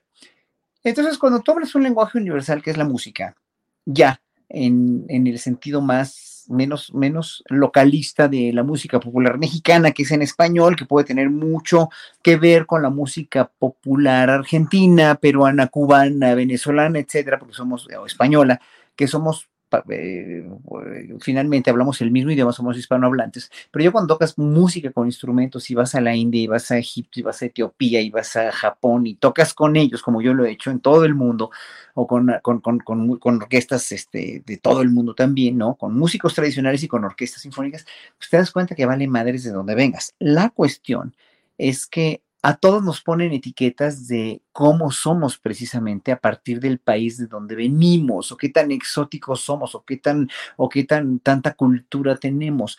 Cuando todo esto de la señalización pa a países como Austria o países como Alemania de supercultos porque tienen una tradición cultural bárbara en la música clásica, es nada más una cuestión bastante también clasista, también acomplejada de, de, músicos que aquí en México, por ejemplo, sí, obviamente aquí hay menos tradición porque hay menos años de hacer esto, pero no quiere decir que los músicos mexicanos seamos menos talentosos o seamos menos dotados que, que, los músicos en Europa. Por ejemplo, hablando de dotes genéticos, ¿no? Por ejemplo, aquí los cantantes en México, las voces mexicanas tienen un talento fenomenal, pero no tenemos una, una, una serie de, de facultades educativas como el cantar en coro, porque nos la quitaron, fíjate, otra vez voy a, a, a eh, eh, siempre el neoliberalismo le quitó al pueblo mexicano el, el, el este, el, el neoliberalismo le quitó eh, muchas cuestiones educativas como el cantar en coros, que antes se hacía mucho más. La misma iglesia le hizo mucho daño también a cantar en coros y prefirió la música popular eh, eh, muy mal tocada y muy mal cantada también en vez de contratar maestros de coro porque no, no querían gastar dinero en eso, por, por, mencionar algún ejemplo. Entonces, para mí, la cuestión rusa que tú mencionas es, eh, me da igual exactamente, eh, eh, finalmente, si estoy tocando en Rusia o estoy tocando en Japón o estoy tocando en Argentina o estoy tocando en Estados Unidos o donde sea. ¿Por qué? Porque para mí no existen esas nacionalidades, ¿no? Entonces, para mí, por ejemplo, la política exterior de México es una política que funciona maravillosamente bien a mis ideales como ser humano, porque nunca ha tenido una cuestión ni patriotera intervencionista, este, metiche, como ha tenido Estados Unidos, ¿no? Como puede llegar a tener Rusia también, porque toda esta guerra con Rusia, pues es una cuestión hegemónica, nada más, ¿no? De Rusia contra Ucrania. Entonces, ¿Qué te puedo decir? O sea, la herencia musical de Rusia que tenemos es maravillosa, obviamente, de compositores como Glier, Glinka, Tchaikovsky, etcétera, etcétera, Shostakovich, que es un coloso de colosos también, Stravinsky, que es de los más grandes, que muchos de ellos incluso se fueron a vivir a Estados Unidos por el régimen comunista, que no lo aguantaron, pero que finalmente, pues obviamente cada quien habla como le va en la feria, pero lo que sí te puedo decir es que es terrible, terrible, terrible lo que está pasando en el mundo de boicotear hasta artistas rusos como la, la gran cantante Anne, Anne que le cancelaron ya los conciertos que tenía. O sea, pues no se vale porque ella no representa a su gobierno, ¿no? ella representa la música. Si a mí, por ser mexicano, no me dejaran entrar a tocar a un país como, no sé, ¿no? Como Estados Unidos, si no tiene buena relación con México, ¿no? O si o España por lo de Iberdrola, pues sería de veras muy gandalla, ¿no? O sea, para mí eso no tiene nada que ver, Julio, y finalmente qué bueno que Andrés Manuel lo dijo en la mañanera hoy en, en, relación a, lo de Rusia. México es un país que no va a tener conflicto con nadie porque el respeto al derecho ajeno es la paz, punto, nada más. tema dos, nada más. Gracias, Horacio. Eh, Fernando Rivera Calderón, ¿cómo ves eh, la participación del embajador del sombrero tejano siempre presente, Ken Salazar? Eh, en esta intervención en la cual dijo que no puede ser, que no, no, no puede ser que México tenga cercanía con Rusia en este momento. Y pues ahí se echó un rollo diciéndonos cómo hubo cercanía Estados Unidos-México en la Segunda Guerra Mundial y que cuando hay problemas contra la familia, pues la familia se une diciéndonos pues que los mexicanos tenemos que estar bien unidos con Estados Unidos en este momento. ¿Cómo lo ves, Fernando? Bueno, eh, si nos vamos a la historia, también tenemos relaciones con Rusia desde hace mucho tiempo, desde antes de la Segunda Guerra Mundial, así que eh, si nos vamos a los antecedentes y a los antepasados, creo que por ahí pierde eh, el embajador.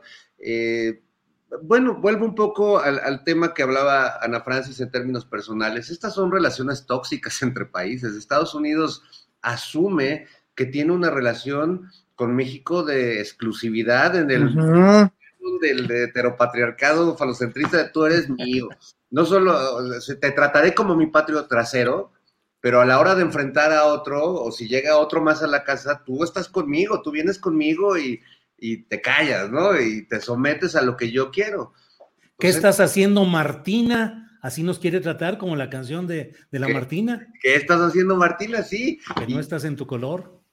Y bueno, pues ese es un reclamo este, ardoroso, ¿no? Cosa que me encantó la respuesta, en este caso el gobierno mexicano, que, que ahí sí me encantaría ver a los que todo el tiempo están haciendo contrastes con los gobiernos anteriores, pues es que antes se ponían de tapete de una manera vergonzosa y muy indigna. Y en este caso, pues me parece una respuesta de, pues no, no, aquí no, tú no nos vas a decir de, quién, de quién voy a ser amigo, de quién México, con quién México va a tener relaciones, menos pensando en las relaciones también, pese a la distancia profundas que ha tenido México con Rusia, en muchos sentidos culturales, como bien dice Horacio Franco. Yo no sé si hay otro país en el mundo donde eh, este ballet de la danza del lago de los cisnes con la música de Tchaikovsky sea tan exitosa como en México. es amado Tchaikovsky.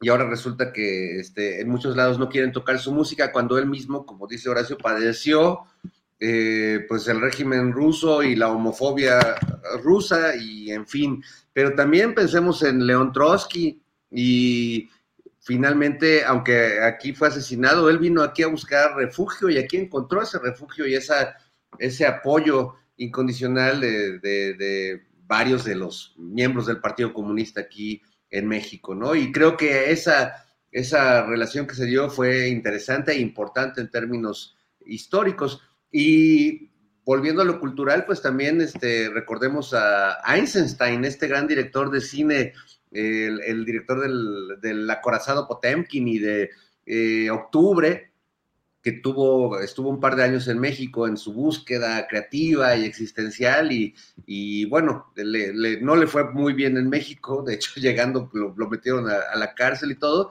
pero bueno, hizo esta película que viva México y creo que hay muchas, muchas eh, relaciones que, podemos encontrar en términos culturales y en términos afectivos eh, con, eh, ambos pueblos. Así que, pues que no nos vengan a pedir exclusividad porque somos poliamorosos, siempre lo hemos sido y, este es un país abierto al mundo. Eso, Fernando, muy bien. Ana Francis, sobre este tema, lo que quieras abundar, y te quiero pedir que también nos digas algo acerca de la discusión sobre el video de famosos, así entre comillas, eh, señalando los errores que encuentran en el rediseño del tren Maya. Eh, ¿Qué opinas sobre ello? Por favor, el tema que quieras abordar, Ana Francis. Bueno, primero apoyando a mi compañero de, Mil Batallas, Fernando Rivera Calderón, pues que vive el poliamor. Em, eso me parece muy importante. Y sí creo que en estos momentos, además es muy bonita la imagen, si lo piensas, Fernando, del embajador con su sombrero, diciendo, pues, ¿qué pasó? ¿No? O sea, el sombrero ya le echa, le echa su tono, su, tono de venga, chepacá, si es usted mía. Ken Eh, con su Barbie. Exacto, Ken con su Barbie tal cual, pues, ¿no? Entonces, en ese sentido coincido. Ahora, sí hay que aceptar que hay, que hay maña y hay, hay, hay grasejada. Por ejemplo, que el primer vuelo internacional de Santa Lucía sea con Venezuela, es un buen chiste, si me preguntas, pues, ¿no? Evidentemente ahí hay una intencionalidad. No creo que haya una intencionalidad de volvernos unos cochinos comunistas como niños tropicales, como nos autonombramos ahora la bancada de Morena en el Congreso de la Ciudad de México, Em, porque esa discusión está absolutamente pasada, pues, ¿no? Pero sí me parece que es una intencionalidad de muy buen humor. Ahora, creo que es bueno saber, si no me equivoco, y por favor corríjanme si estoy informando mal, pero en el Congreso Federal se tienen que hacer comisiones de amistad con un montón de países y no es que con todos. Y cada diputado o diputada tiene el encargo de hacer e instalar estos dichos comisiones. En los congresos todo el tiempo estamos instalando cosas, este, es como parte del protocolo, pues, ¿no? También es cierto que la decisión de instalar en este momento en específico el comité de amistad con Rusia, bueno, pues es una decisión política, pues, ¿no? Eso no lo podemos, no lo podemos negar. Em, y, que molesta a mucha gente y que genera un montón de escándalo, pues, ¿no? Y en ese sentido, pues tratar de entender cuál es la ganancia política de ese escándalo o cuál es, sí, cuál es la ganancia política de ese escándalo. Pero bueno, yendo al punto de, ay Diosito, pues es que fíjate que además otra, otra cosa dolorosa, hay varios de ahí que yo respeto mucho, bueno, como dos, que del video de los famosos y así, que yo respeto mucho y que quiero y así, y pues que me parece que cayeron en una trampa espantosa, pues, ¿no? Lo, lo, por ejemplo, cuando los, cuando los videos aquellos del verde ecologista antes de las elecciones en junio, pues uno de los que salió ahí también lo quiero mucho, compañero actor, etcétera. En fin, em, pues muy lamentable, muy, muy lamentable. La neta es que no hay mucho ahí que ahondar porque es, es como una opinión absolutamente desinformada. Ahora, cabe aclarar que ha habido tiempos y momentos en los que, y a mí me ha pasado, viene una determinada organización de la sociedad civil y te dice, oye, está pasando esto en tal lugar, no sé, no sé qué, y nos ayudaría mucho que, este, que nos grabaras un video para esto, para lo otro y aquello. Pues. Claro, con los años hemos ido aprendiendo que hay que verificar la información, que hay que ver quién está pagando el video, que hay que ver qué clase de organización de la sociedad civil es o sea, ver si es una organización de la sociedad civil o ver si es una organización de la sociedad civil, etcétera. Pero eso no, nos- no necesariamente lo supimos siempre. Em, y en este sentido, pues sí, me parece que les faltó verificación. Yo tuve oportunidad de entrevistar al eh, director del proyecto del Tren Maya en el programa que, que conducía yo en Capital 21, le- aunque usted no lo vea. Y la verdad es que le hice las mismas preguntas que todo el mundo se hacía, eso fue hace ya un año por lo menos, sobre el tren Maya. Todas me las contestó perfectamente y me pareció muy razonable lo que decía. Yo quisiera agregar nomás un asuntito con el tren Maya, que es el mismo asuntito que habría que pensar con el asunto del aeropuerto, que es el tráfico. El tráfico de todo lo ilegal, personas, mercancías, etcétera. La terminal 1 y 2 del aeropuerto de la Ciudad de México pues me parece que, ha sido, y no podemos pensar lo contrario, una coladera para que entre lo que sea, ¿me explico? Y el pasar todo el transporte de carga o buena parte del transporte de carga a la terminal de Santa Lucía, controlada por el ejército, me parece que también tiene que ver con un asunto de seguridad. Y impedir, por lo tanto, el tráfico de todo aquello que se trafique, pues genera un montón de problemas, genera un montón de molestia para quien, no solamente para quien trafica, sino para quien gana el tráfico, para quien lava ese dinero, para que, quien, quien con ese dinero construye edificios muy chulos en Santa Fe, para quien con ese dinero construye hasta escuelas, me explico, y universidades. Eso genera mucha molestia. Bueno, lo mismo pasa con el tráfico de personas, pues, ¿no? Uh -huh. Si existe el tren Maya, que va a resolver, además del desarrollo que va a generar en esa zona que está muy olvidada y que cualquiera que haya ido a Tulum hace 20 años, hace 10, hace 5 y hace 1, entenderá perfectamente lo que es la apropiación y la destrucción neoliberal de una zona hermosísima del país, eh, puesta, pero, pero, pero con, hecha, pero con las patas. Entonces, pues sí, o sea, todo este asunto de dónde estaban los ecologistas cuando, cuando se destrozó Tulum, cuando se ha destrozado la Ribera Maya y se ha exclusivizado la Ribera Maya, pues quién sabe dónde estaban. ¿no? Grandes intereses económicos se están moviendo si se va a solucionar en, esas, en esa zona la transportación de muchas cosas y podría, podría, y ese sería el deseo, impedir el trasiego ilegal de muchas otras que ahorita pues es jauja, ¿no? Claro. Ana Francis, gracias. Eh, Horacio Franco, ¿qué opinas de ese video? ¿Qué opinas del contenido en sí, más allá de las personas?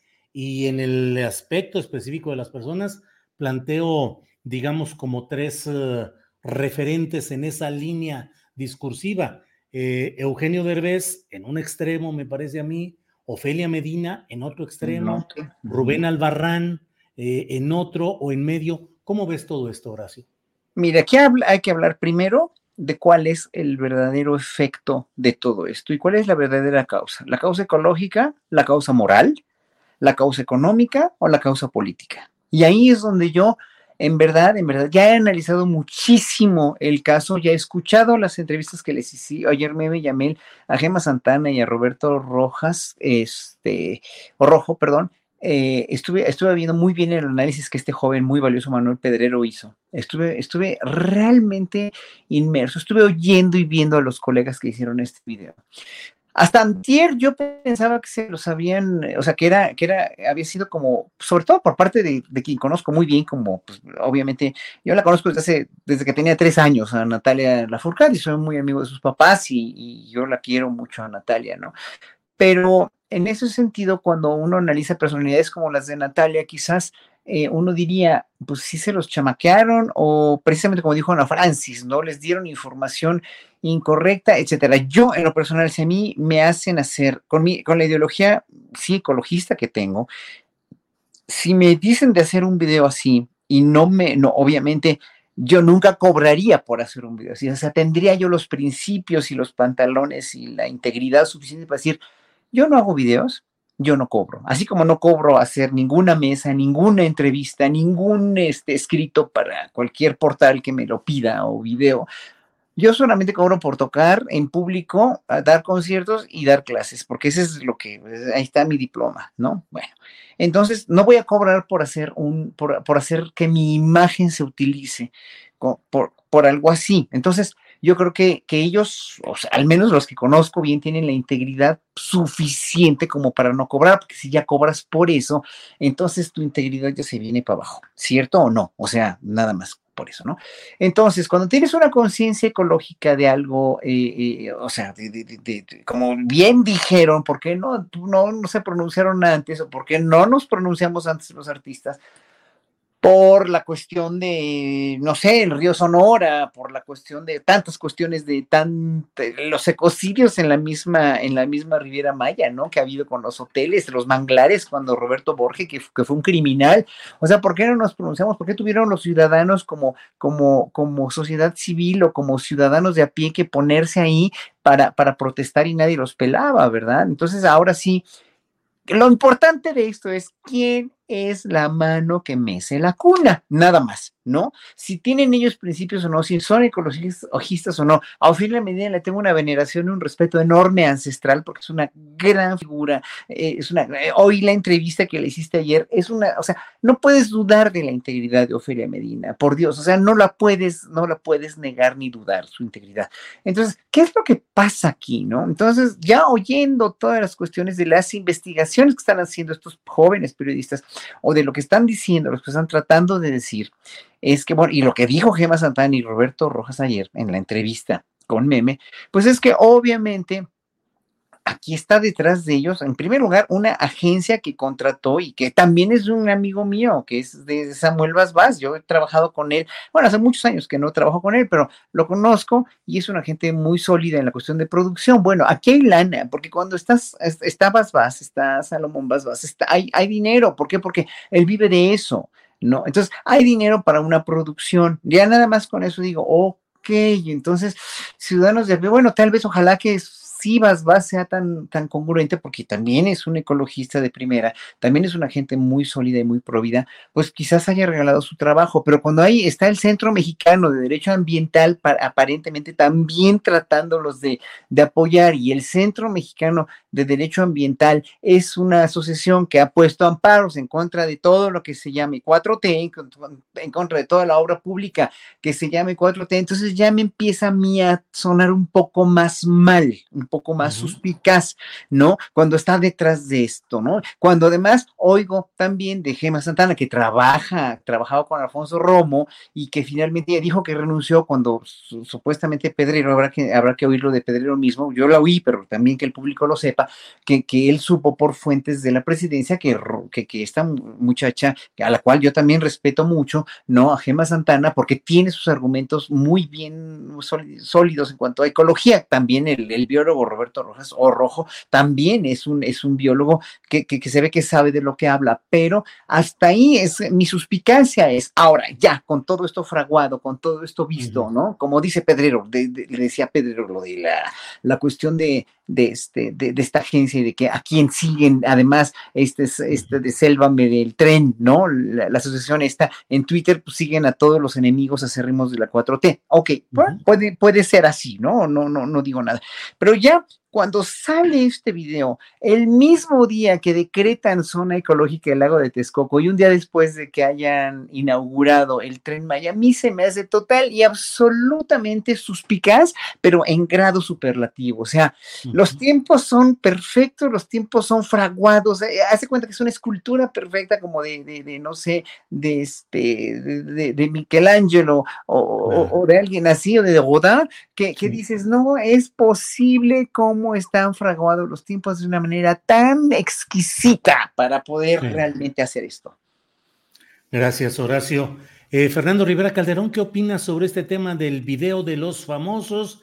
Y yo digo, eh, pues además de lo que ha comentado Horacio, digo, pues están, me parece que así en la, en la línea del tiempo están eh, Eugenio Derbez por un lado, creo que en otra posición y en, otro, en otra circunstancia la gran actriz, a quien también yo tengo una gran, un gran respeto por su lucha permanente social, no solo como actriz, sino como ser humano y como ciudadana. Ofelia Medina, eh, Rubén Albarrán, ¿qué opinas, Fernando Rivera?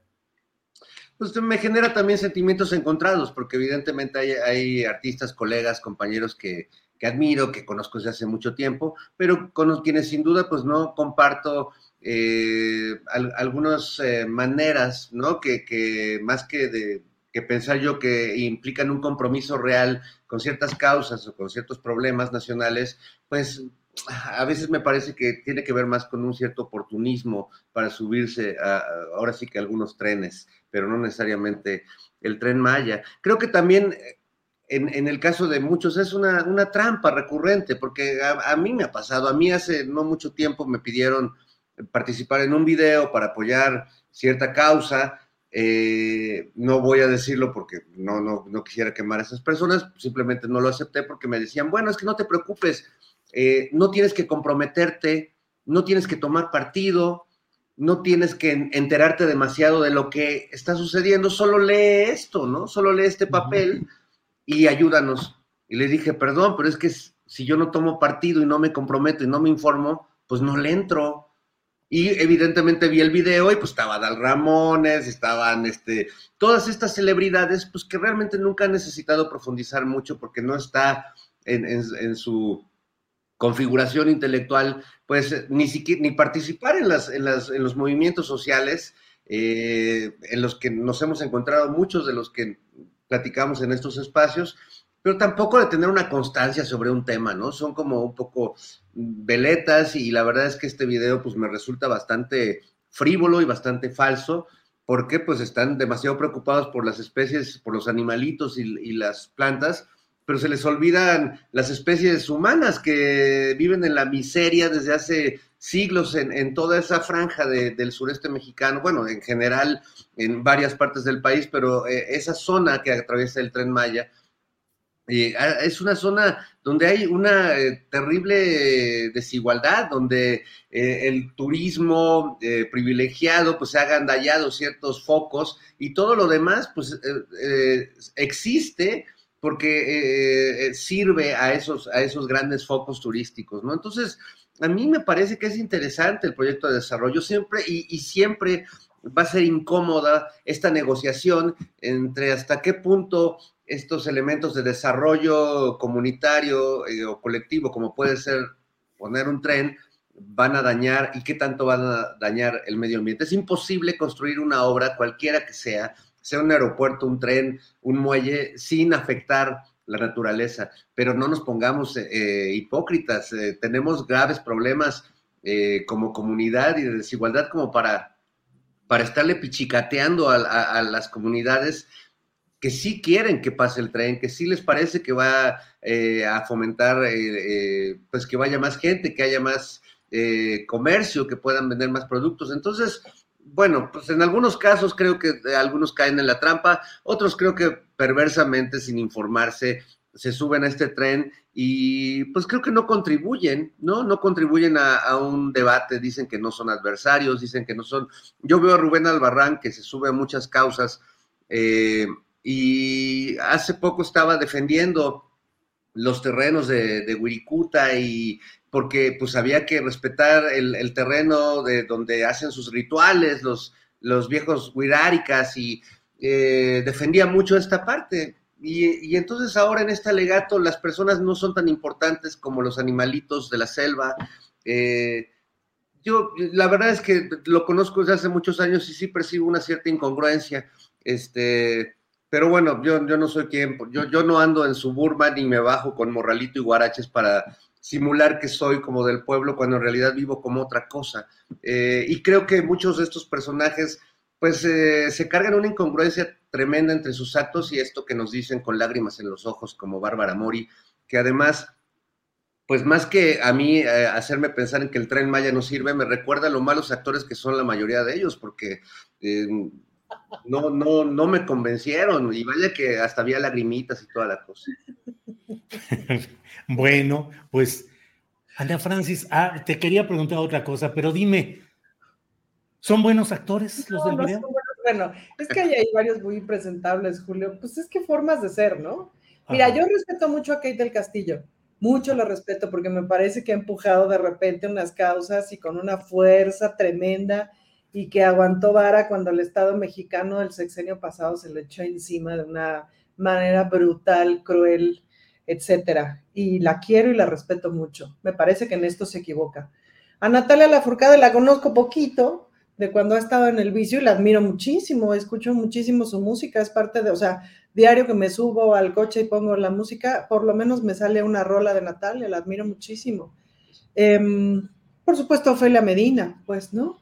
Em, me parece que es un momento muy particular, Julio, donde, donde el, otro día hacía yo una pregunta que voy a hacer aquí y, espero que no me llueva.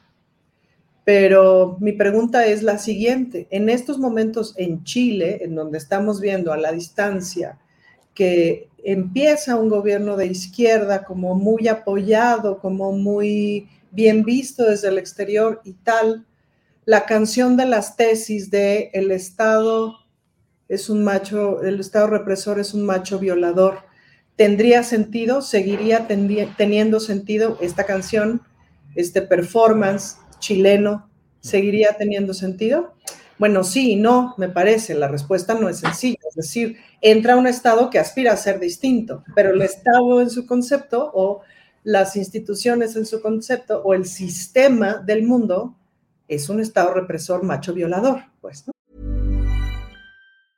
Hey, I'm Ryan Reynolds. Recently, I asked Mint Mobile's legal team if big wireless companies are allowed to raise prices due to inflation. They said yes. And then when I asked if raising prices technically violates those onerous two-year contracts, they said, "What the f*** are you talking about? You insane Hollywood ass."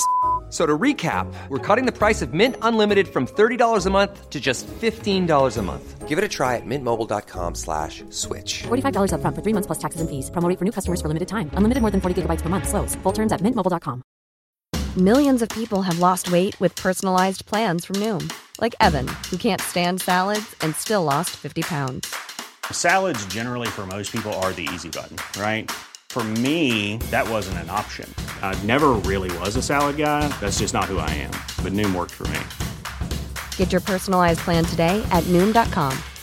Real Noom user compensated to provide their story. In four weeks, the typical Noom user can expect to lose one to two pounds per week. Individual results may vary. Pero ambas realidades están ocurriendo. Entonces, pues sí, Ofelia Medina, bueno, y el propio Rubén Albarrán, pues yo también he coincidido en algunas cosas con él, etcétera. Pues, hombre, lo hemos visto defender causas verdaderamente importantes y entrañables, y gracias a que han puesto su cara y gracias a que han puesto su voz, muchas cosas se han detenido en años anteriores, pues no creo que justo Viricuta es un caso muy exitoso de cómo, además del activismo de muchísima gente y de los propios pueblos y tal, la ayuda de mucha gente eh, famosa eh, fue, ha, sido clave para que no se pase tan por encima del espacio de los pueblos de la tradición. Pero en este momento la lectura es compleja. Y eso es muy interesante porque no había sido así compleja nunca, si me permiten. Entonces, por eso te digo, antes era muy sencillo que te invitaran a participar en un video, medio te explicaban, decías, pues sí va. Ahorita la verdad es que hay que entrarle con sospechosismo a casi todo, pues, ¿no? Eh, y pues es un, es un asunto complejo. Bien, Ana Francis. Pero no son eh, buenos actores varios, no. No, son, no son buenos actores. Ah, otra cosa que sí quería decir, Julio, muy importante, es que si, al, si a Fernando Rivera Calderón ya lo han invitado a esos videos con artistas de muy acá, pues es porque él es un artista de talla internacional. Nada más que se hace el humilde, pero su rostro ya es mundialmente conocido. Claro, en eso sí. Horacio, ¿quieres decir algo? Sí, bueno, yo quería, quería empezar mi participación siguiente diciendo esto, Julio. Este, ahora, para, para contrarrestar toda esta infodemia del video, toda esta cuestión de, de, que no somos opositores, pero estamos probablemente controlados o, contratados por, por, una, como dije, una mano que mece la cuna, un titiritero. El gobierno lo que debería hacer, y sí es importante hacerlo patente también, porque hay que tener mentalidad crítica, es que no ha publicado todavía el proyecto del tramo 5 del Tren Maya porque todavía parece que no está. Entonces, es importante que el, secretario MAE o el, quien, encabeza estos trabajos del, del, Tren Maya saque estos trabajos de no impacto ecológico y y de cómo va a estar muy bien para pues no callarles la boca, sino para simplemente tener tranquila a la población de que esto no va a ser un desastre ecológico, porque obviamente los detractores siempre van a estar diciendo que va a ser un desastre ecológico, como iban, como dijeron que el, aeropuerto iba a ser un desastre, de aeropuerto, etcétera, etcétera, ¿no?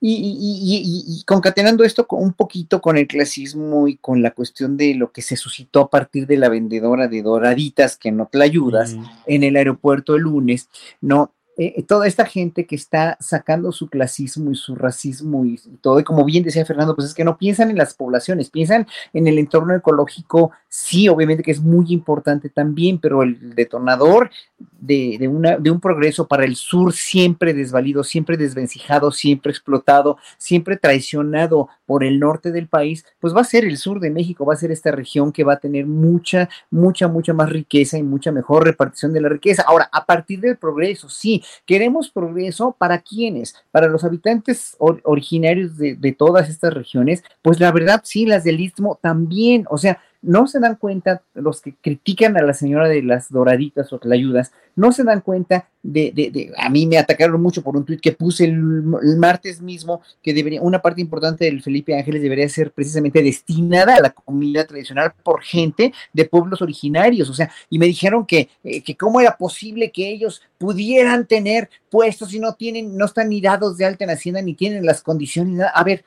los japoneses, y voy a ir a Japón ahorita, los japoneses, que son los el pueblo autóctono y originario, pues, de Japón, son todos los que tienen restaurantes, hoteles, los negocios, etcétera, etcétera, ¿no? Bueno, ¿qué no pueden aquí tener los mexicanos que son los originarios de aquí? Esta condición de poder hacer negocios, de poder hacer, de poder empoderarse en este tipo de, de trabajos o finalmente progresar en el turismo como, como, como agentes del tren Maya. Por eso a mí me encantó, me encanta ver a la gente del ejército, que es gente pobre, que es gente de clase humilde, ¿no? Estar empoderados en este tipo de cuestiones. Oír hablar al director del aeropuerto eh, eh, verdaderamente me enorgullece mucho porque es gente que vino de abajo y que sí ha podido. Digo, yo no soy muy del ejército, ¿no? Pero finalmente, digo, no tengo nada que ver con el ejército, pero si, si, si es un ejército que hace obra social y obra pública, pues bienvenido, ¿no? Entonces, a eso iba nada más con esta intervención. Gracias, Horacio. Eh, Fernando Rivera, antes de que se nos acabe el tiempo, porque ya saben que tenemos que Híjole, ¿cómo voló? en un ratito más al canal 22 y seguimos luego nosotros aquí. Pero, Fernando Rivera, ¿cómo viste las disculpas que no son disculpas de la señora Sandra Cuevas? Ay, bueno, este, ese, ese es un, una, como una película de Disney, pero pa- para adultos, ¿no? Porque este, este es un personaje como de cuento de hadas torcido. Eh, ah, pues, mira, eh, es, es la disculpa sin disculpa, perdón por haber hecho esto que no hice, eh, es un oxímoron que yo creo que no va a quedar ahí. Yo creo que, Sandra Cuevas, la reina de corazones, nos va a seguir eh, regalando momentos así. Y que quiero pensar que la experiencia mala que pasó, eh, eh, pues siendo incluso separada de su cargo temporalmente, pues le, le ayudará, pero no sé si a cambiar su modo de ser, a lo mejor a disimularlo más, no, a lo mejor a esconderse mejor, pero no, pues ahora sí que es, es un poco como, como el video de, de- de los e- ecologistas que defienden la selva maya, pues no, ni ellos mismos creen lo que están diciendo, ¿no? Perdón, pero no lo hice, este, salven a la selva, pero pues realmente la selva me vale madre. Es- es- eh, creo que estamos un poco ante, ante esa situación reiterativa. Este, pues no, no le quitaremos el ojo a este personaje. Tú como periodista, Julio, sin duda, pero pues en mi caso, como eh, obviamente Ana y Horacio desde, desde sus trincheras, pero en mi caso como creador de, de sketches cómicos, pues bueno, Sandra Cuevas es, es oro puro sí, en- sí, en nuestras manos. Fernando, gracias. Eh, Ana Francis, un minutito y medio para que nos digas tu opinión acerca de la señora Sandra Cuevas y las disculpas que no son disculpas. Bueno, el sketch que hicieron en la Operación Mamut salió divertidísimo. Nora Huerta en Sandra Cuevas es finalmente es el personaje que ella estaba esperando para triunfar como actriz, me parece. La bola de moquetes que les mete a los a las cartas guardias, por favor véanlo y búsquenlo, a ver si, si, si hacen favor de ponerlo en, en la- en el link por ahí en la transmisión, porque es una verdadera joya ese sketch. Pues disculpas cochinas, diría mi mamá. Fíjate que me sorprendió mucho que regresara al cargo tan rápido, ¿eh? Yo justamente esta mañana andaba tuiteando de ir a regresar, no ir a regresar, y réjale de pronto video de ya ando aquí tempranito escombrando la pieza. Em, ya me enteraré el, el- el lunes y martes de cuál es su situación legal, etcétera, cuáles son los pasos, eh, en, en qué va, y ya les contaré el viernes, el viernes que entra el chisme. Me sorprendió. Celebro la justicia alternativa, eso sí lo celebro. O sea, que se resuelvan las cosas por medio de justicia alternativa, de, de- de reparación del daño, me parece importante. Ahora, una disculpa que no es disculpa, no es reparación del daño. O sea, este asunto de, mira, mi intención no fue lastimarte. Si tú sentiste que el golpe que te di es un golpe, pues me disculpo. Pero mi intención no era golpear. Bueno, pues, entonces no hay disculpa, pues, porque no hay aceptación de la culpa. Y un poco lo que andan diciendo muchos es, y discúlpense los que dijeron que era persecución política, bola de hojaldras. Sí, sí, sí, sí, pues claro. Bien, pues eh, llega el momento de decirle a quienes nos han seguido en Canal 22, muchas gracias. Nos despedimos de esa transmisión aquí desde la Mesa del Más Allá. Bien, pues seguimos nosotros aquí en nuestra actividad, seguimos en nuestro canal y bueno, eh, pues vamos a entrarle con Horacio ya en la parte final. Postrecito, lo que quieras eh, comentar o señalar, por favor, Horacio. Mira, aquí hay, aquí, bueno, quiero, quiero hacer un anuncio antes que nada de un concierto que voy a dar el día 3 de abril con dos colegas muy queridos, Víctor Vázquez y Daniel Ortega, que no es el dictador de, de- Nicaragua. Ahí le pedí a Adrianita Puentello Preciosa que nos hiciera favor de poner. Eso es una gala para ayudar a una asociación civil que hace el trabajo de llevar ambulancias, se llama pediambulantes, que son pediatras que van con una ambulancia, con varias ambulancias, ayudar a los niños, a niños que están enfermos, a darles tratamientos de salud, llevarles medicinas, etcétera, etcétera, a localidades muy remotas, ayudar a niños con muchos problemas. Entonces, el concierto va a ser en el Club France, ahí está anunciado el día 3 de abril, a las, es sábado a las 11 de la mañana, pero este también va a estar por internet, entonces va a pasar por Facebook, eh, ahí en mi sitio web o en Twitter, más bien en Twitter y en Facebook, voy a anunciar bien cómo va a estar la entrada a esto eh, y va a ser un concierto a beneficio, o sea, nosotros no vamos a cobrar, pero sí vamos a, este, a, donar todo lo que se gane a pediambulantes. Y eso, y, bueno, por otra parte quería yo contestarle a, un este, a un, a un, internauta de aquí se llama Eduardo García, que cómo puedo pedir ensalzar a los pueblos originarios al mismo tiempo proyectos como el Tren y el Tren del Istmo que les está pasando encima a los pueblos. Es que tenemos que reconocer también que si queremos ver al, al, pueblo, a los pueblos originarios con otra calidad de vida y ya no como un pueblo de segunda, ya no como súbditos de los faraones, ya no como, como, como carne de cañón o moneda de cambio antropológica para el pueblo mexicano fifi o nice o los mestizos, ¿no? Tenemos que finalmente poner progreso para el sur de este país, ¿no? Porque finalmente no van a, o sea, el progreso tiene que ir de la mano, o sea, Japón también fue de la mano con un progreso para todos, o sea, pero igual para todos, para el norte y para el sur de Japón. Aquí en México, no, aquí en México. Entonces queremos que los pueblos originarios sigan vendiendo este, ayudas en anafres o siguiendo ser campesinos e irse de, a la pizca en Estados Unidos para mandar remesas. Eso ya no puede ser, o sea, el pueblo indígena mexicano tiene que estar dignificado por el progreso y le tiene que tocar el progreso también. Nada más y con eso cierro. Bien, Horacio, gracias. Eh, vamos en la, el postecito con Ana Francis Moore eh, para que pueda despedirse porque tiene un compromiso Ana Francis. Así es que Ana Francis, por favor. Bueno, dos, dos postrecitos. El primero, decirle a la gente que no tenga nada que hacer hoy. Hoy está Vivir Quintana en el Teatro de la Ciudad. Yo voy a ir. Entonces yo quién sabe si haya boletos, ¿eh? igual ya no me estoy aquí dos con ya no hay boletos y nomás se les va a antojar. Pero yo la admiro un montón y voy a ir y quería pasarles el chisme.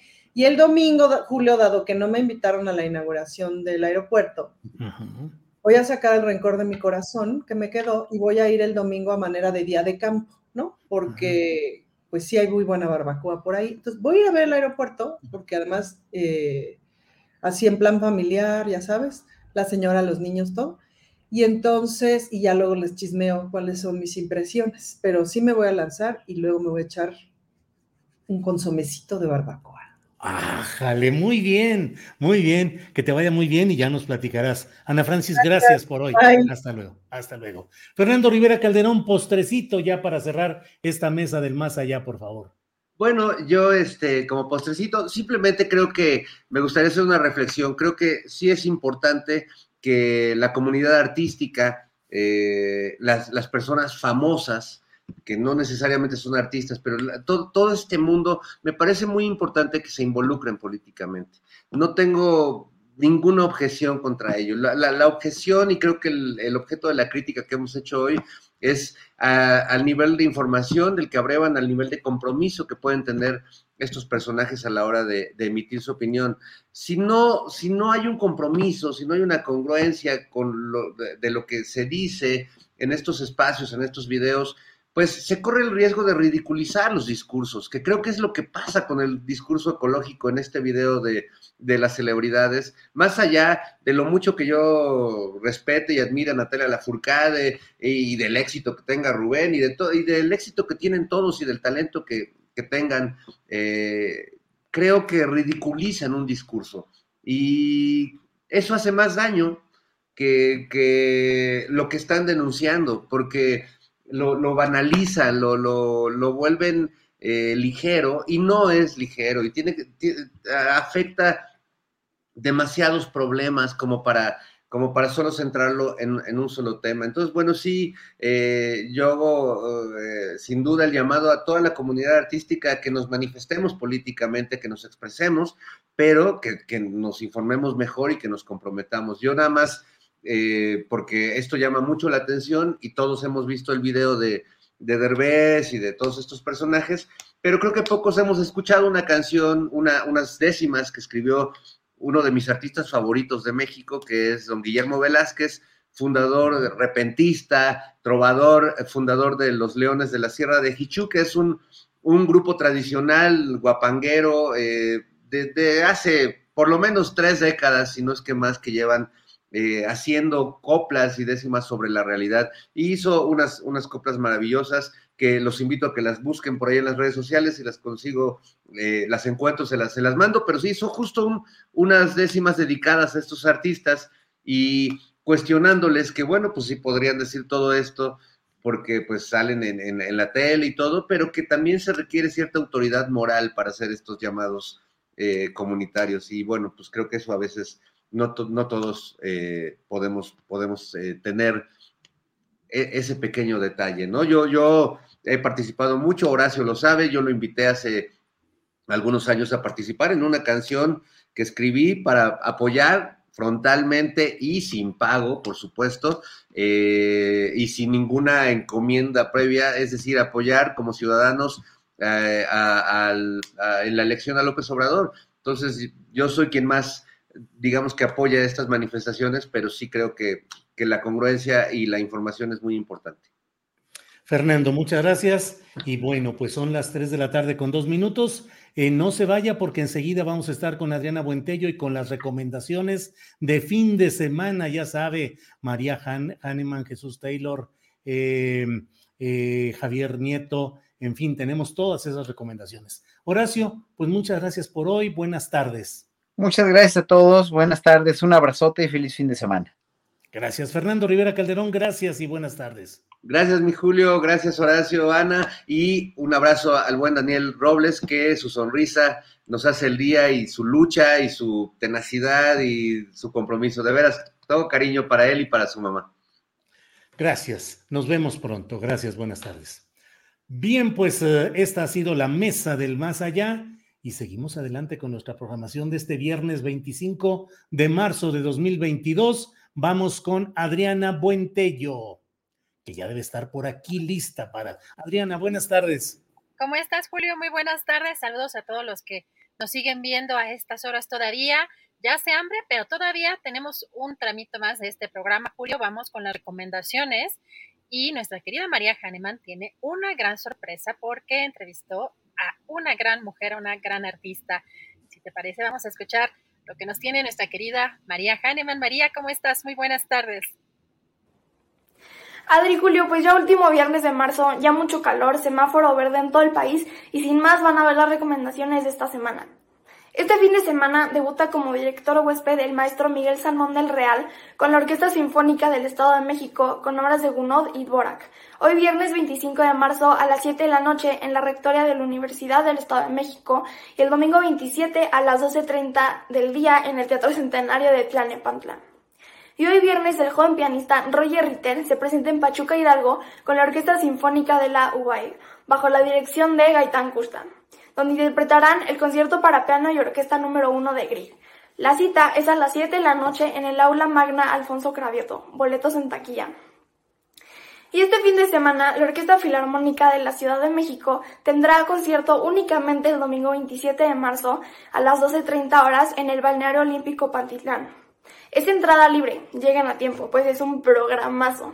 Un homenaje a Flores Magón con obras de Bizet, Strauss, Cachaturian, Márquez y mucho más. Todo esto bajo la dirección del maestro Rodrigo Elorduy. Y les cuento que esta semana, que ya está terminando, fui a ver al Palacio de Bellas Artes al espectacular Lila Downs. Con un palacio lleno al 100 de su capacidad, tuvo varios invitados, pero no es por nada, el invitado fue el gran tenor mexicano Javier Camarena, que juntos cantaron Cucurucucu Paloma y fue extraordinario. Un palacio de bellas artes muy vibrante. Y adivinen qué. La maestra Lila me da la entrevista de este viernes, misma que pudimos grabar en su camerino en Bellas Artes. Yo estaba muy nerviosa y ojalá que les guste. Maestra, primero que nada, muchas gracias por su tiempo. Gracias a ti, un gusto. Bueno, mi primera pregunta es, ¿qué se siente ser una gran representante México? Ay, pues poder cantar en un recinto así como Bellas Artes, yo creo que es una experiencia única de mi vida y entonces sí me puse muy emocional cuando, cuando hablaba con el público. En el Museo de la Mujer, ¿qué mensaje nos dan todas las mujeres? Pues mira, para mí fue difícil al principio portar la indumentaria mexicana porque yo cantaba, me eduqué en la ópera y después estudié jazz. Y entonces cuando me escuchaban cantar la gente decía, ¿what? Esta con huipil cantando jazz y medio operista, ¿no? Y, y entonces pues me veían como animal raro, siento yo. Yo también me sentía un poco así, pero poco a poco iba buscando y me encontré con mi marido Paul cuando yo tenía 26 años.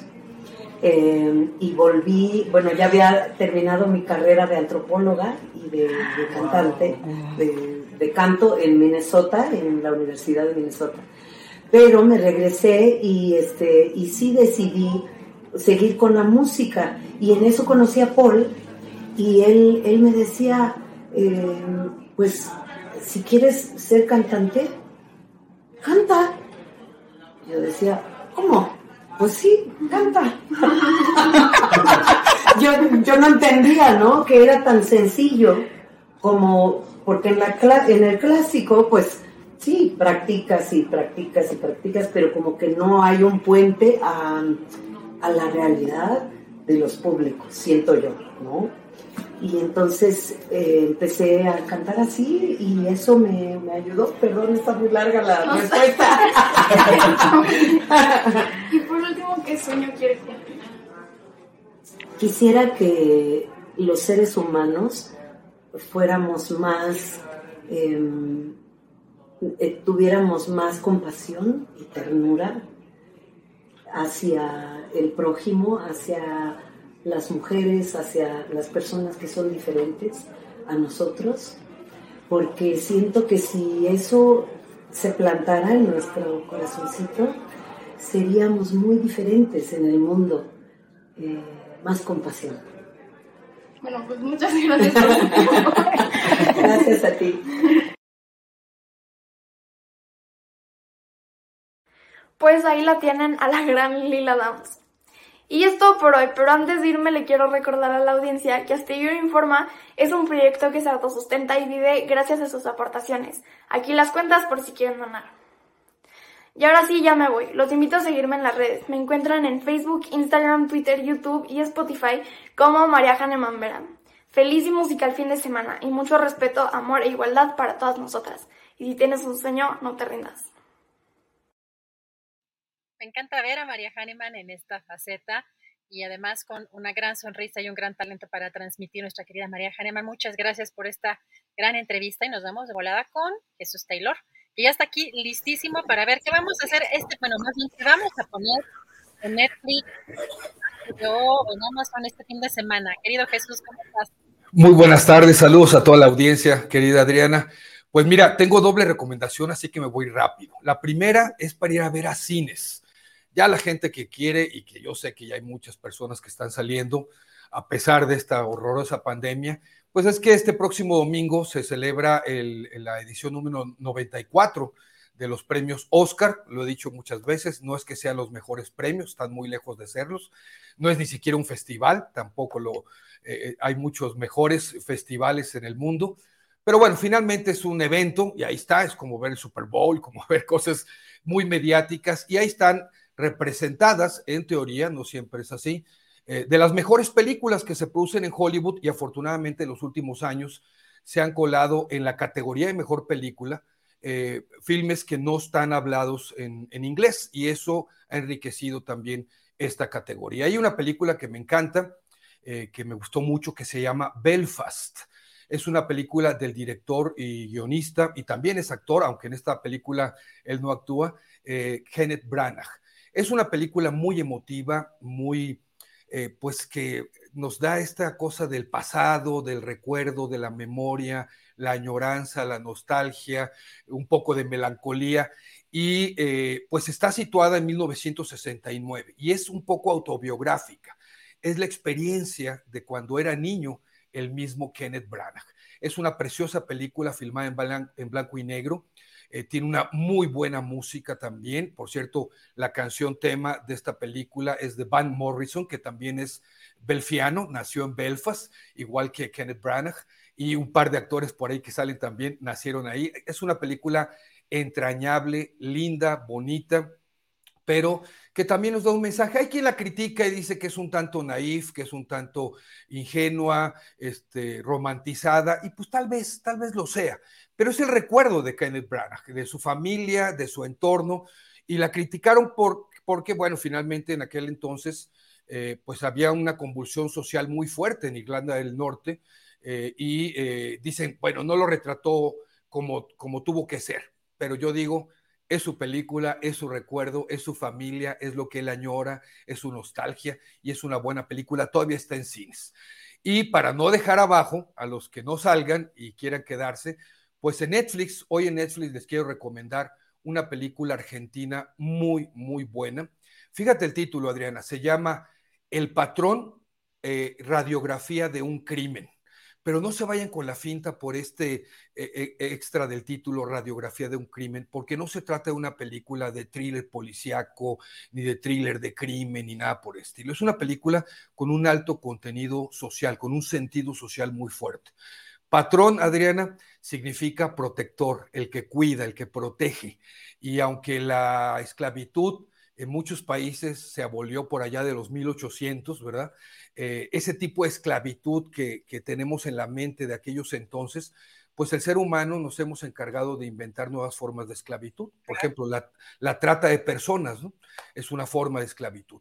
Y es algo de lo que van a ver en esta película, es tiempo contemporáneo, eh, vamos, es tiempo actual, y eh, el patrón es un hombre que abusa en esta película de su empleado, un hombre rural, un hombre de campo, un hombre con raíces indígenas que se llama eh, Hermógenes Saldívar, llega a trabajar una carnicería del patrón como ayudante, luego el patrón le da supuestamente una gran oportunidad para encargarse de otra carnicería, pero en realidad este hombre, eh, Hermógenes Saldívar, está bajo el abuso el abuso, la esclavitud prácticamente psicológica, emocional de este patrón. Afortunadamente no todos son así, no quiero estigmatizar, no, no todos los patrones son malos, pero bueno, eso es lo que vamos a ver. Y un hombre como Hermógenes, de esta clase humilde, eh, pues es, es eh, se enfrenta a estos abusos, ¿no? mucha gente abusa de este tipo de personas, por desgracia, y es una película muy reflexiva, muy buena, película argentina, les repito el título, El patrón radiografía de un crimen para ver en Netflix. Es cine no comercial, cine independiente, cine argentino muy bueno.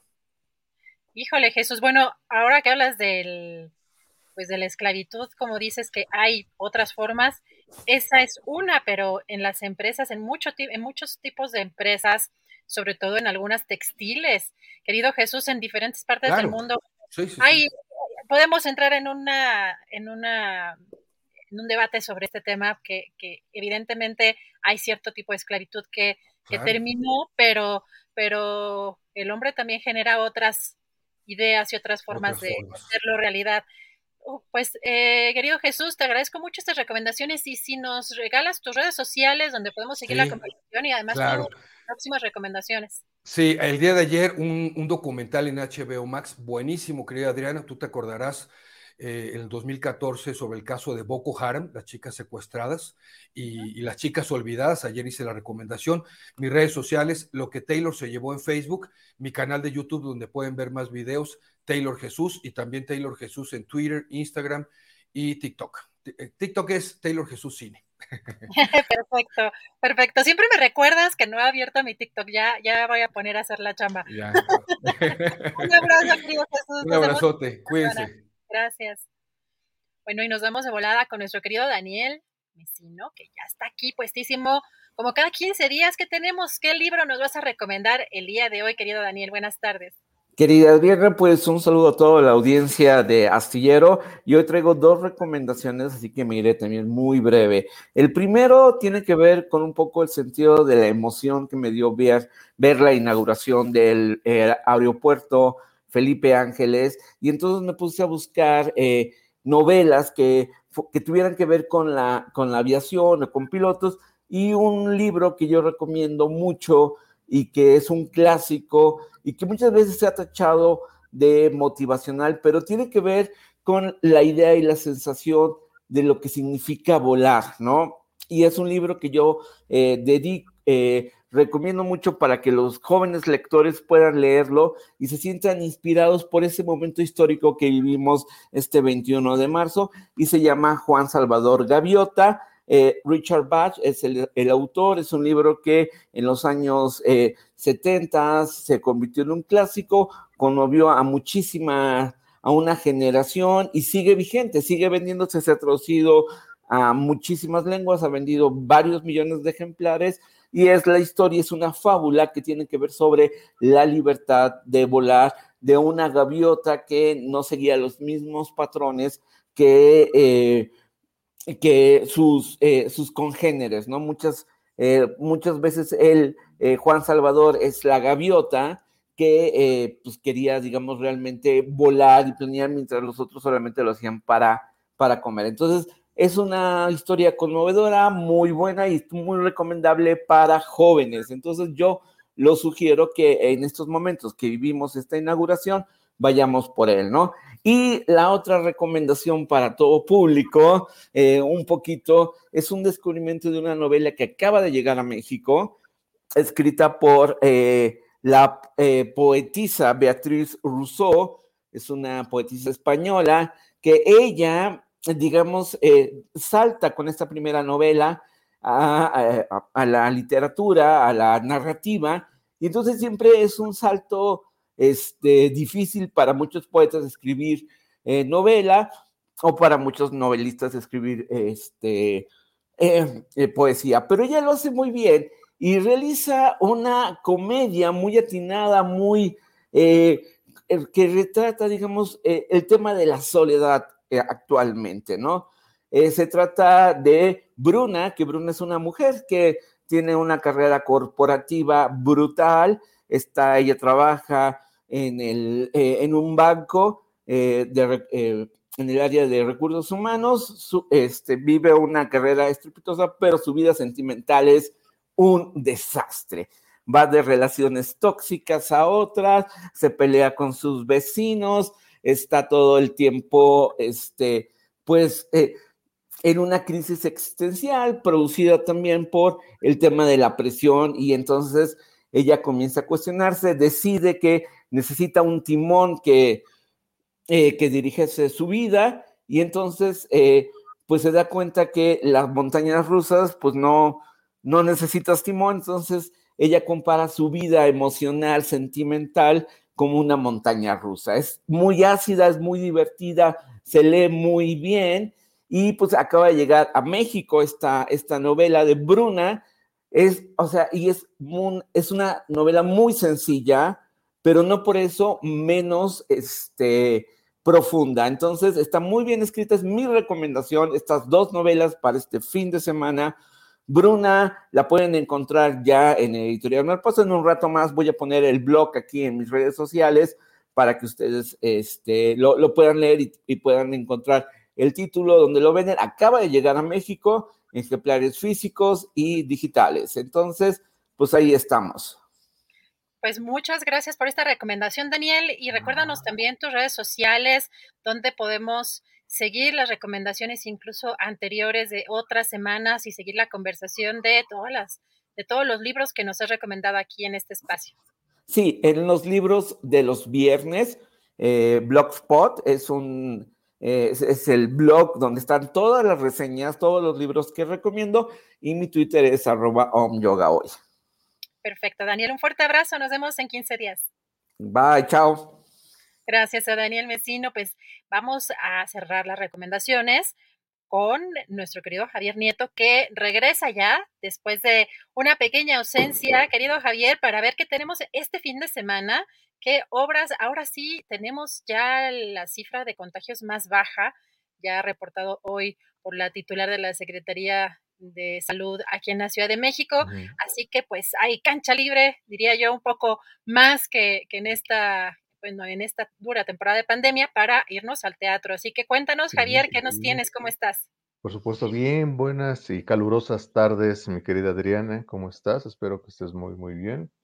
Y pues bueno, como bien dices, ahorita ya no hay pretexto para eh, acercarse al teatro, para compartir actividades de, de forma presencial, así que no seamos tan flojos, no seamos tan miserables y vámonos al teatro.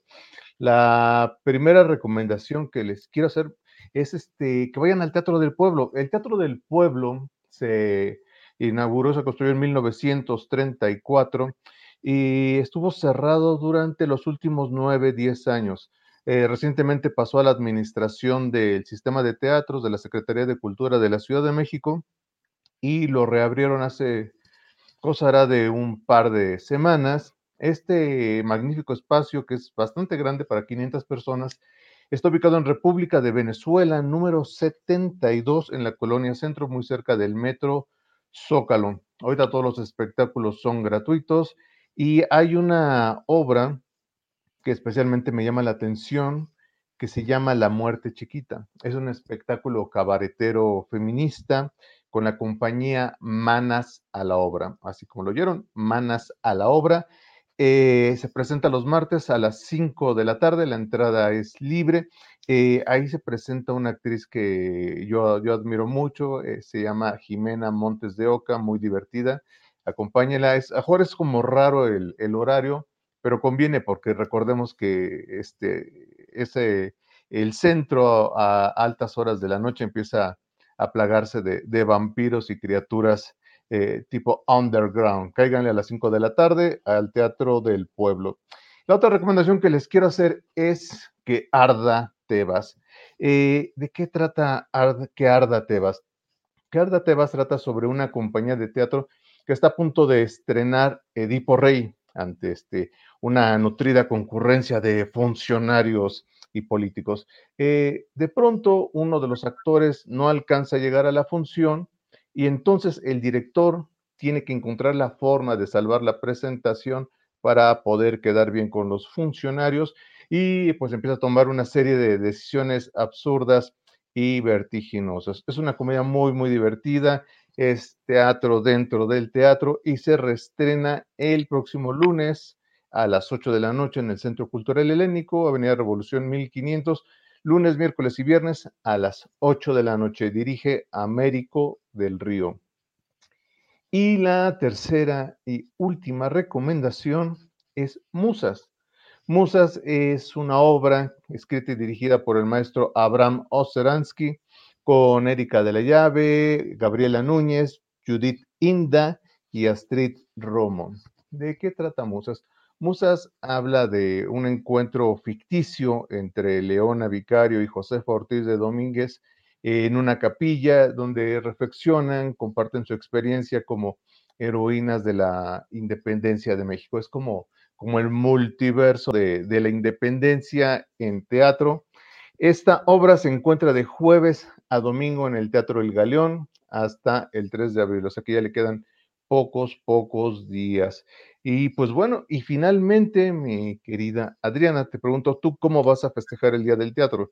Porque seguramente sabes que este fin de semana es el Día Mundial del Teatro, el domingo. ¿Cómo lo vas a festejar?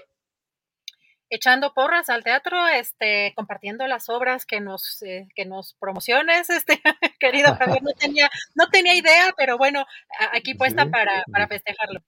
Pues mira, muy famoso que es el teatro en el mundo. Pues sí, vayan a festejar todas y todos este Día Mundial del Teatro este domingo en el Centro Cultural Los Pinos.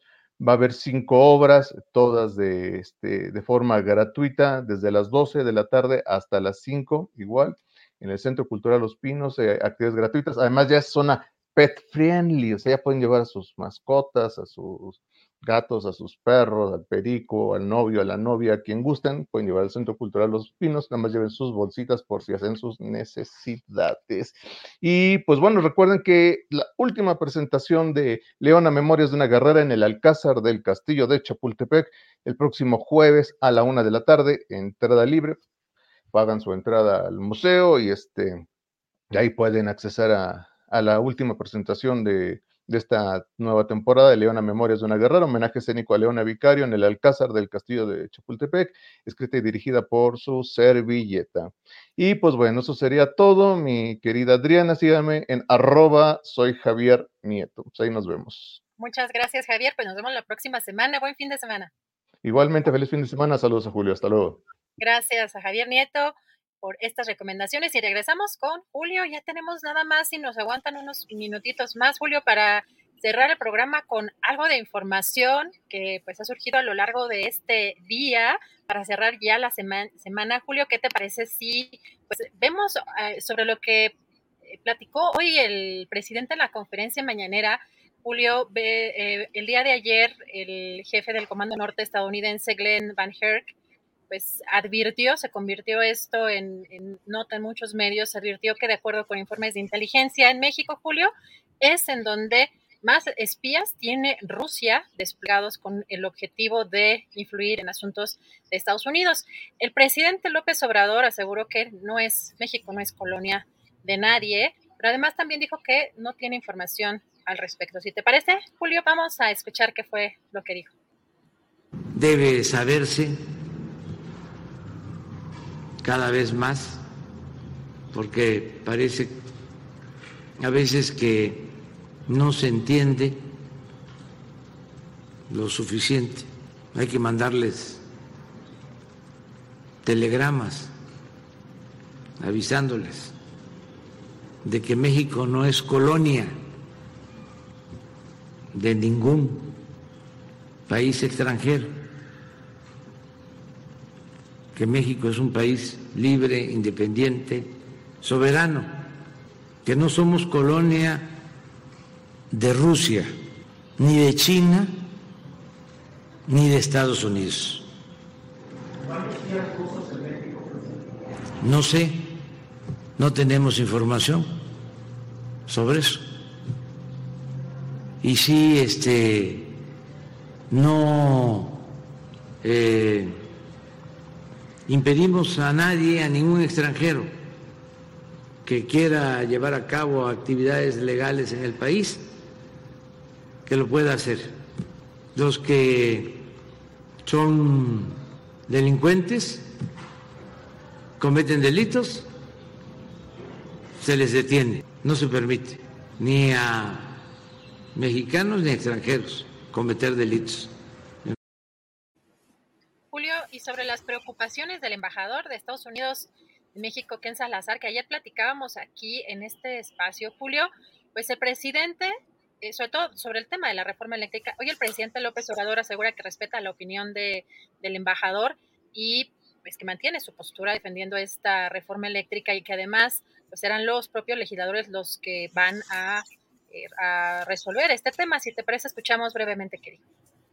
Esta reforma es para eliminar todos estos privilegios y en estos días se va a saber si los legisladores representan al pueblo, son auténticos representantes populares o son simples representantes de las empresas y de los grupos de intereses creados no va a haber ni para dónde hacerse. Que nadie se extrañe. Esta postura nuestra la hemos sostenido por años. Siempre hemos estado en contra de las privatizaciones. Y no engañamos en la campaña, planteamos que íbamos a atender este asunto. Y la gente votó por eso pues yo respeto mucho al embajador de Estados Unidos en México, respeto su opinión, pero nosotros tenemos una postura que vamos a defender y los legisladores son los que van a decidir pues ahí el presidente lanzando mensajes ya a los legisladores, pues que es un tema que se pone cada vez, Julio, más calientito eh, sobre todo conforme se va acercando este ejercicio de la consulta, la revocación de mandato y pues también la, la parte de las elecciones de este año que pues están buscando también posponer eh, en el caso del PRI pues esta, esta aprobación, Julio. ¿Cómo, ves? Pues hoy, hoy el mensaje pues también fue en ese, en ese sentido. Sí, sí, efectivamente, pues muchas cosas interesantes ya en este fin de, semana, en este viernesito 25 de marzo. Y efectivamente hay que asomarnos luego, Adriana, a toda la cuestión de cómo van las elecciones. Alguien nos decía en Twitter y tenía razón, decía, este, está tanto el movimiento de lo nacional que ahí van seis elecciones estatales caminando y no todos le estamos poniendo, no todos les estamos poniendo la atención adecuada. Pues ahí van las elecciones, Adriana. Así es, y Julio, también interesante el mensaje que manda el senador Ricardo Monreal, pues otro de los que buscan o buscarían la presidencia en 2024, porque pues eh, ante una, un llamado o una declaraciones respecto a las pérdidas millonarias que traería la reforma eléctrica y que el propio Ricardo Monreal también, también, también habría señalado, pues este tema, eh, fíjate que el presidente López Obrador dijo que está desinformado y también aprovechó hoy para eh, algo interesante, eh, Julio, aprovechó hoy el presidente para recordar un episodio cuando buscaron el gobierno de México comprar esta refinería en Estados Unidos, en Deer Park, como empresarios buscaron presionar, buscaron condicionar estos permisos para que se retirara la iniciativa de la reforma eléctrica. Si te parece, vamos a escuchar qué fue lo que dijo. Acerca de las pérdidas millonarias es lo mismo, ¿no?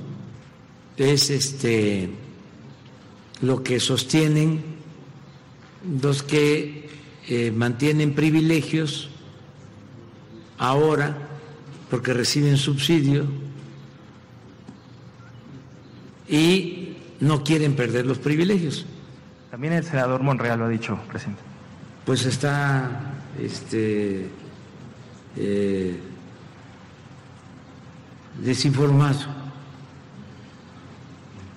porque no hay pérdidas. Al contrario, gana el pueblo de México. Y cualquier diputado, cualquier senador, cualquier legislador debería estar pensando en lo que le conviene al pueblo. ¿No se pagarían empresas posibles indemnizaciones o multas? No, no, no, no. Y siempre eh, este, amenazan y este, van a acusarnos al extranjero. Yo les platicaba que cuando estábamos solicitando el permiso para la compra de la refinería en Texas, a estaban queriendo condicionarnos o buscaban los empresarios que defiende tu periódico, que nos dieran el permiso, pero que eh, retiráramos la iniciativa de reforma eléctrica. Julio, y pues después de la suspensión de las medidas cautelares que la separaron del cargo a Sandra Cuevas, se reincorporó ya el día de hoy como alcaldesa en Cuauhtémoc. ¿Y sabes cómo reinició sus actividades el día de hoy a las 5.30 de la mañana?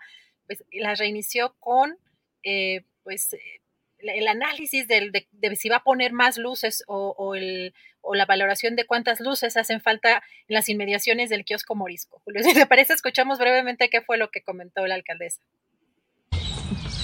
Buen día, familia de la alcaldía Cuauhtémoc. Los saluda Sandra Cuevas, su alcaldesa.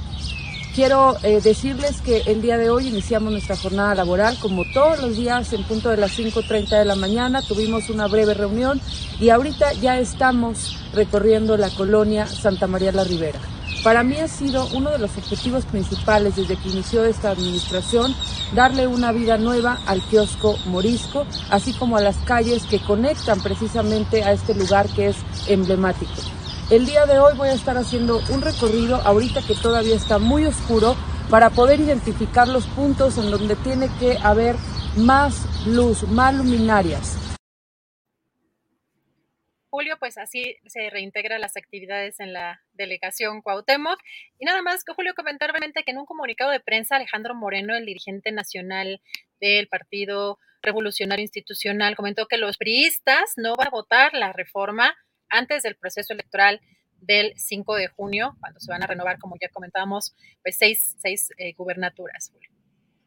Pues sí, ahí están las, eh, las fechas que son clave para que el PRI pueda cobrar en especie si es que Hidalgo queda para el PRI, quedará el voto del PRI a favor de la reforma eléctrica. Si no fuera así, entonces habría una postura diferente. Eso es lo que yo opino. Eh, la información, pues es la que tú has eh, dado a conocer, Adriana, pero bueno, todo apunta a esta interpretación, que bueno, ojalá y esté equivocada, pero pareciera que por ahí va.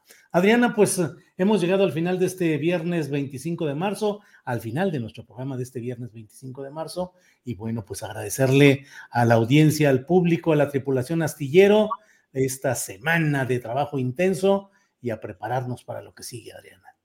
Así es, con mucho gusto, buen fin de semana. Nos vemos el lunes. Recuerden visitar julioastillero.com.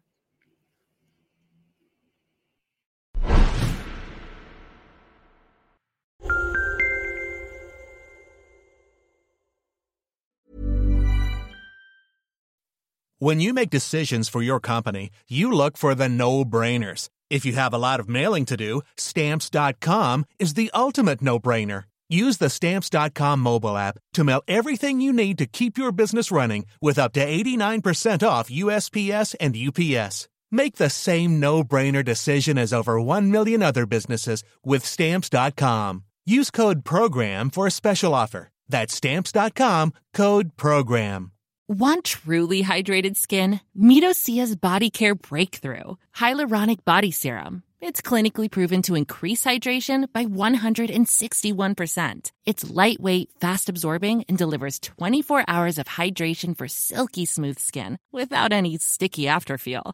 Treat your skin to clean, vegan skincare from Osea. Get 10% off your first order with code SUMMER at OseaMalibu.com. That's O S E A Malibu.com code SUMMER. Para que te enteres del próximo noticiero, suscríbete y dale follow en Apple, Spotify, Amazon Music, Google o donde sea que escuches podcast. Te invitamos a visitar nuestra página julioastillero.com.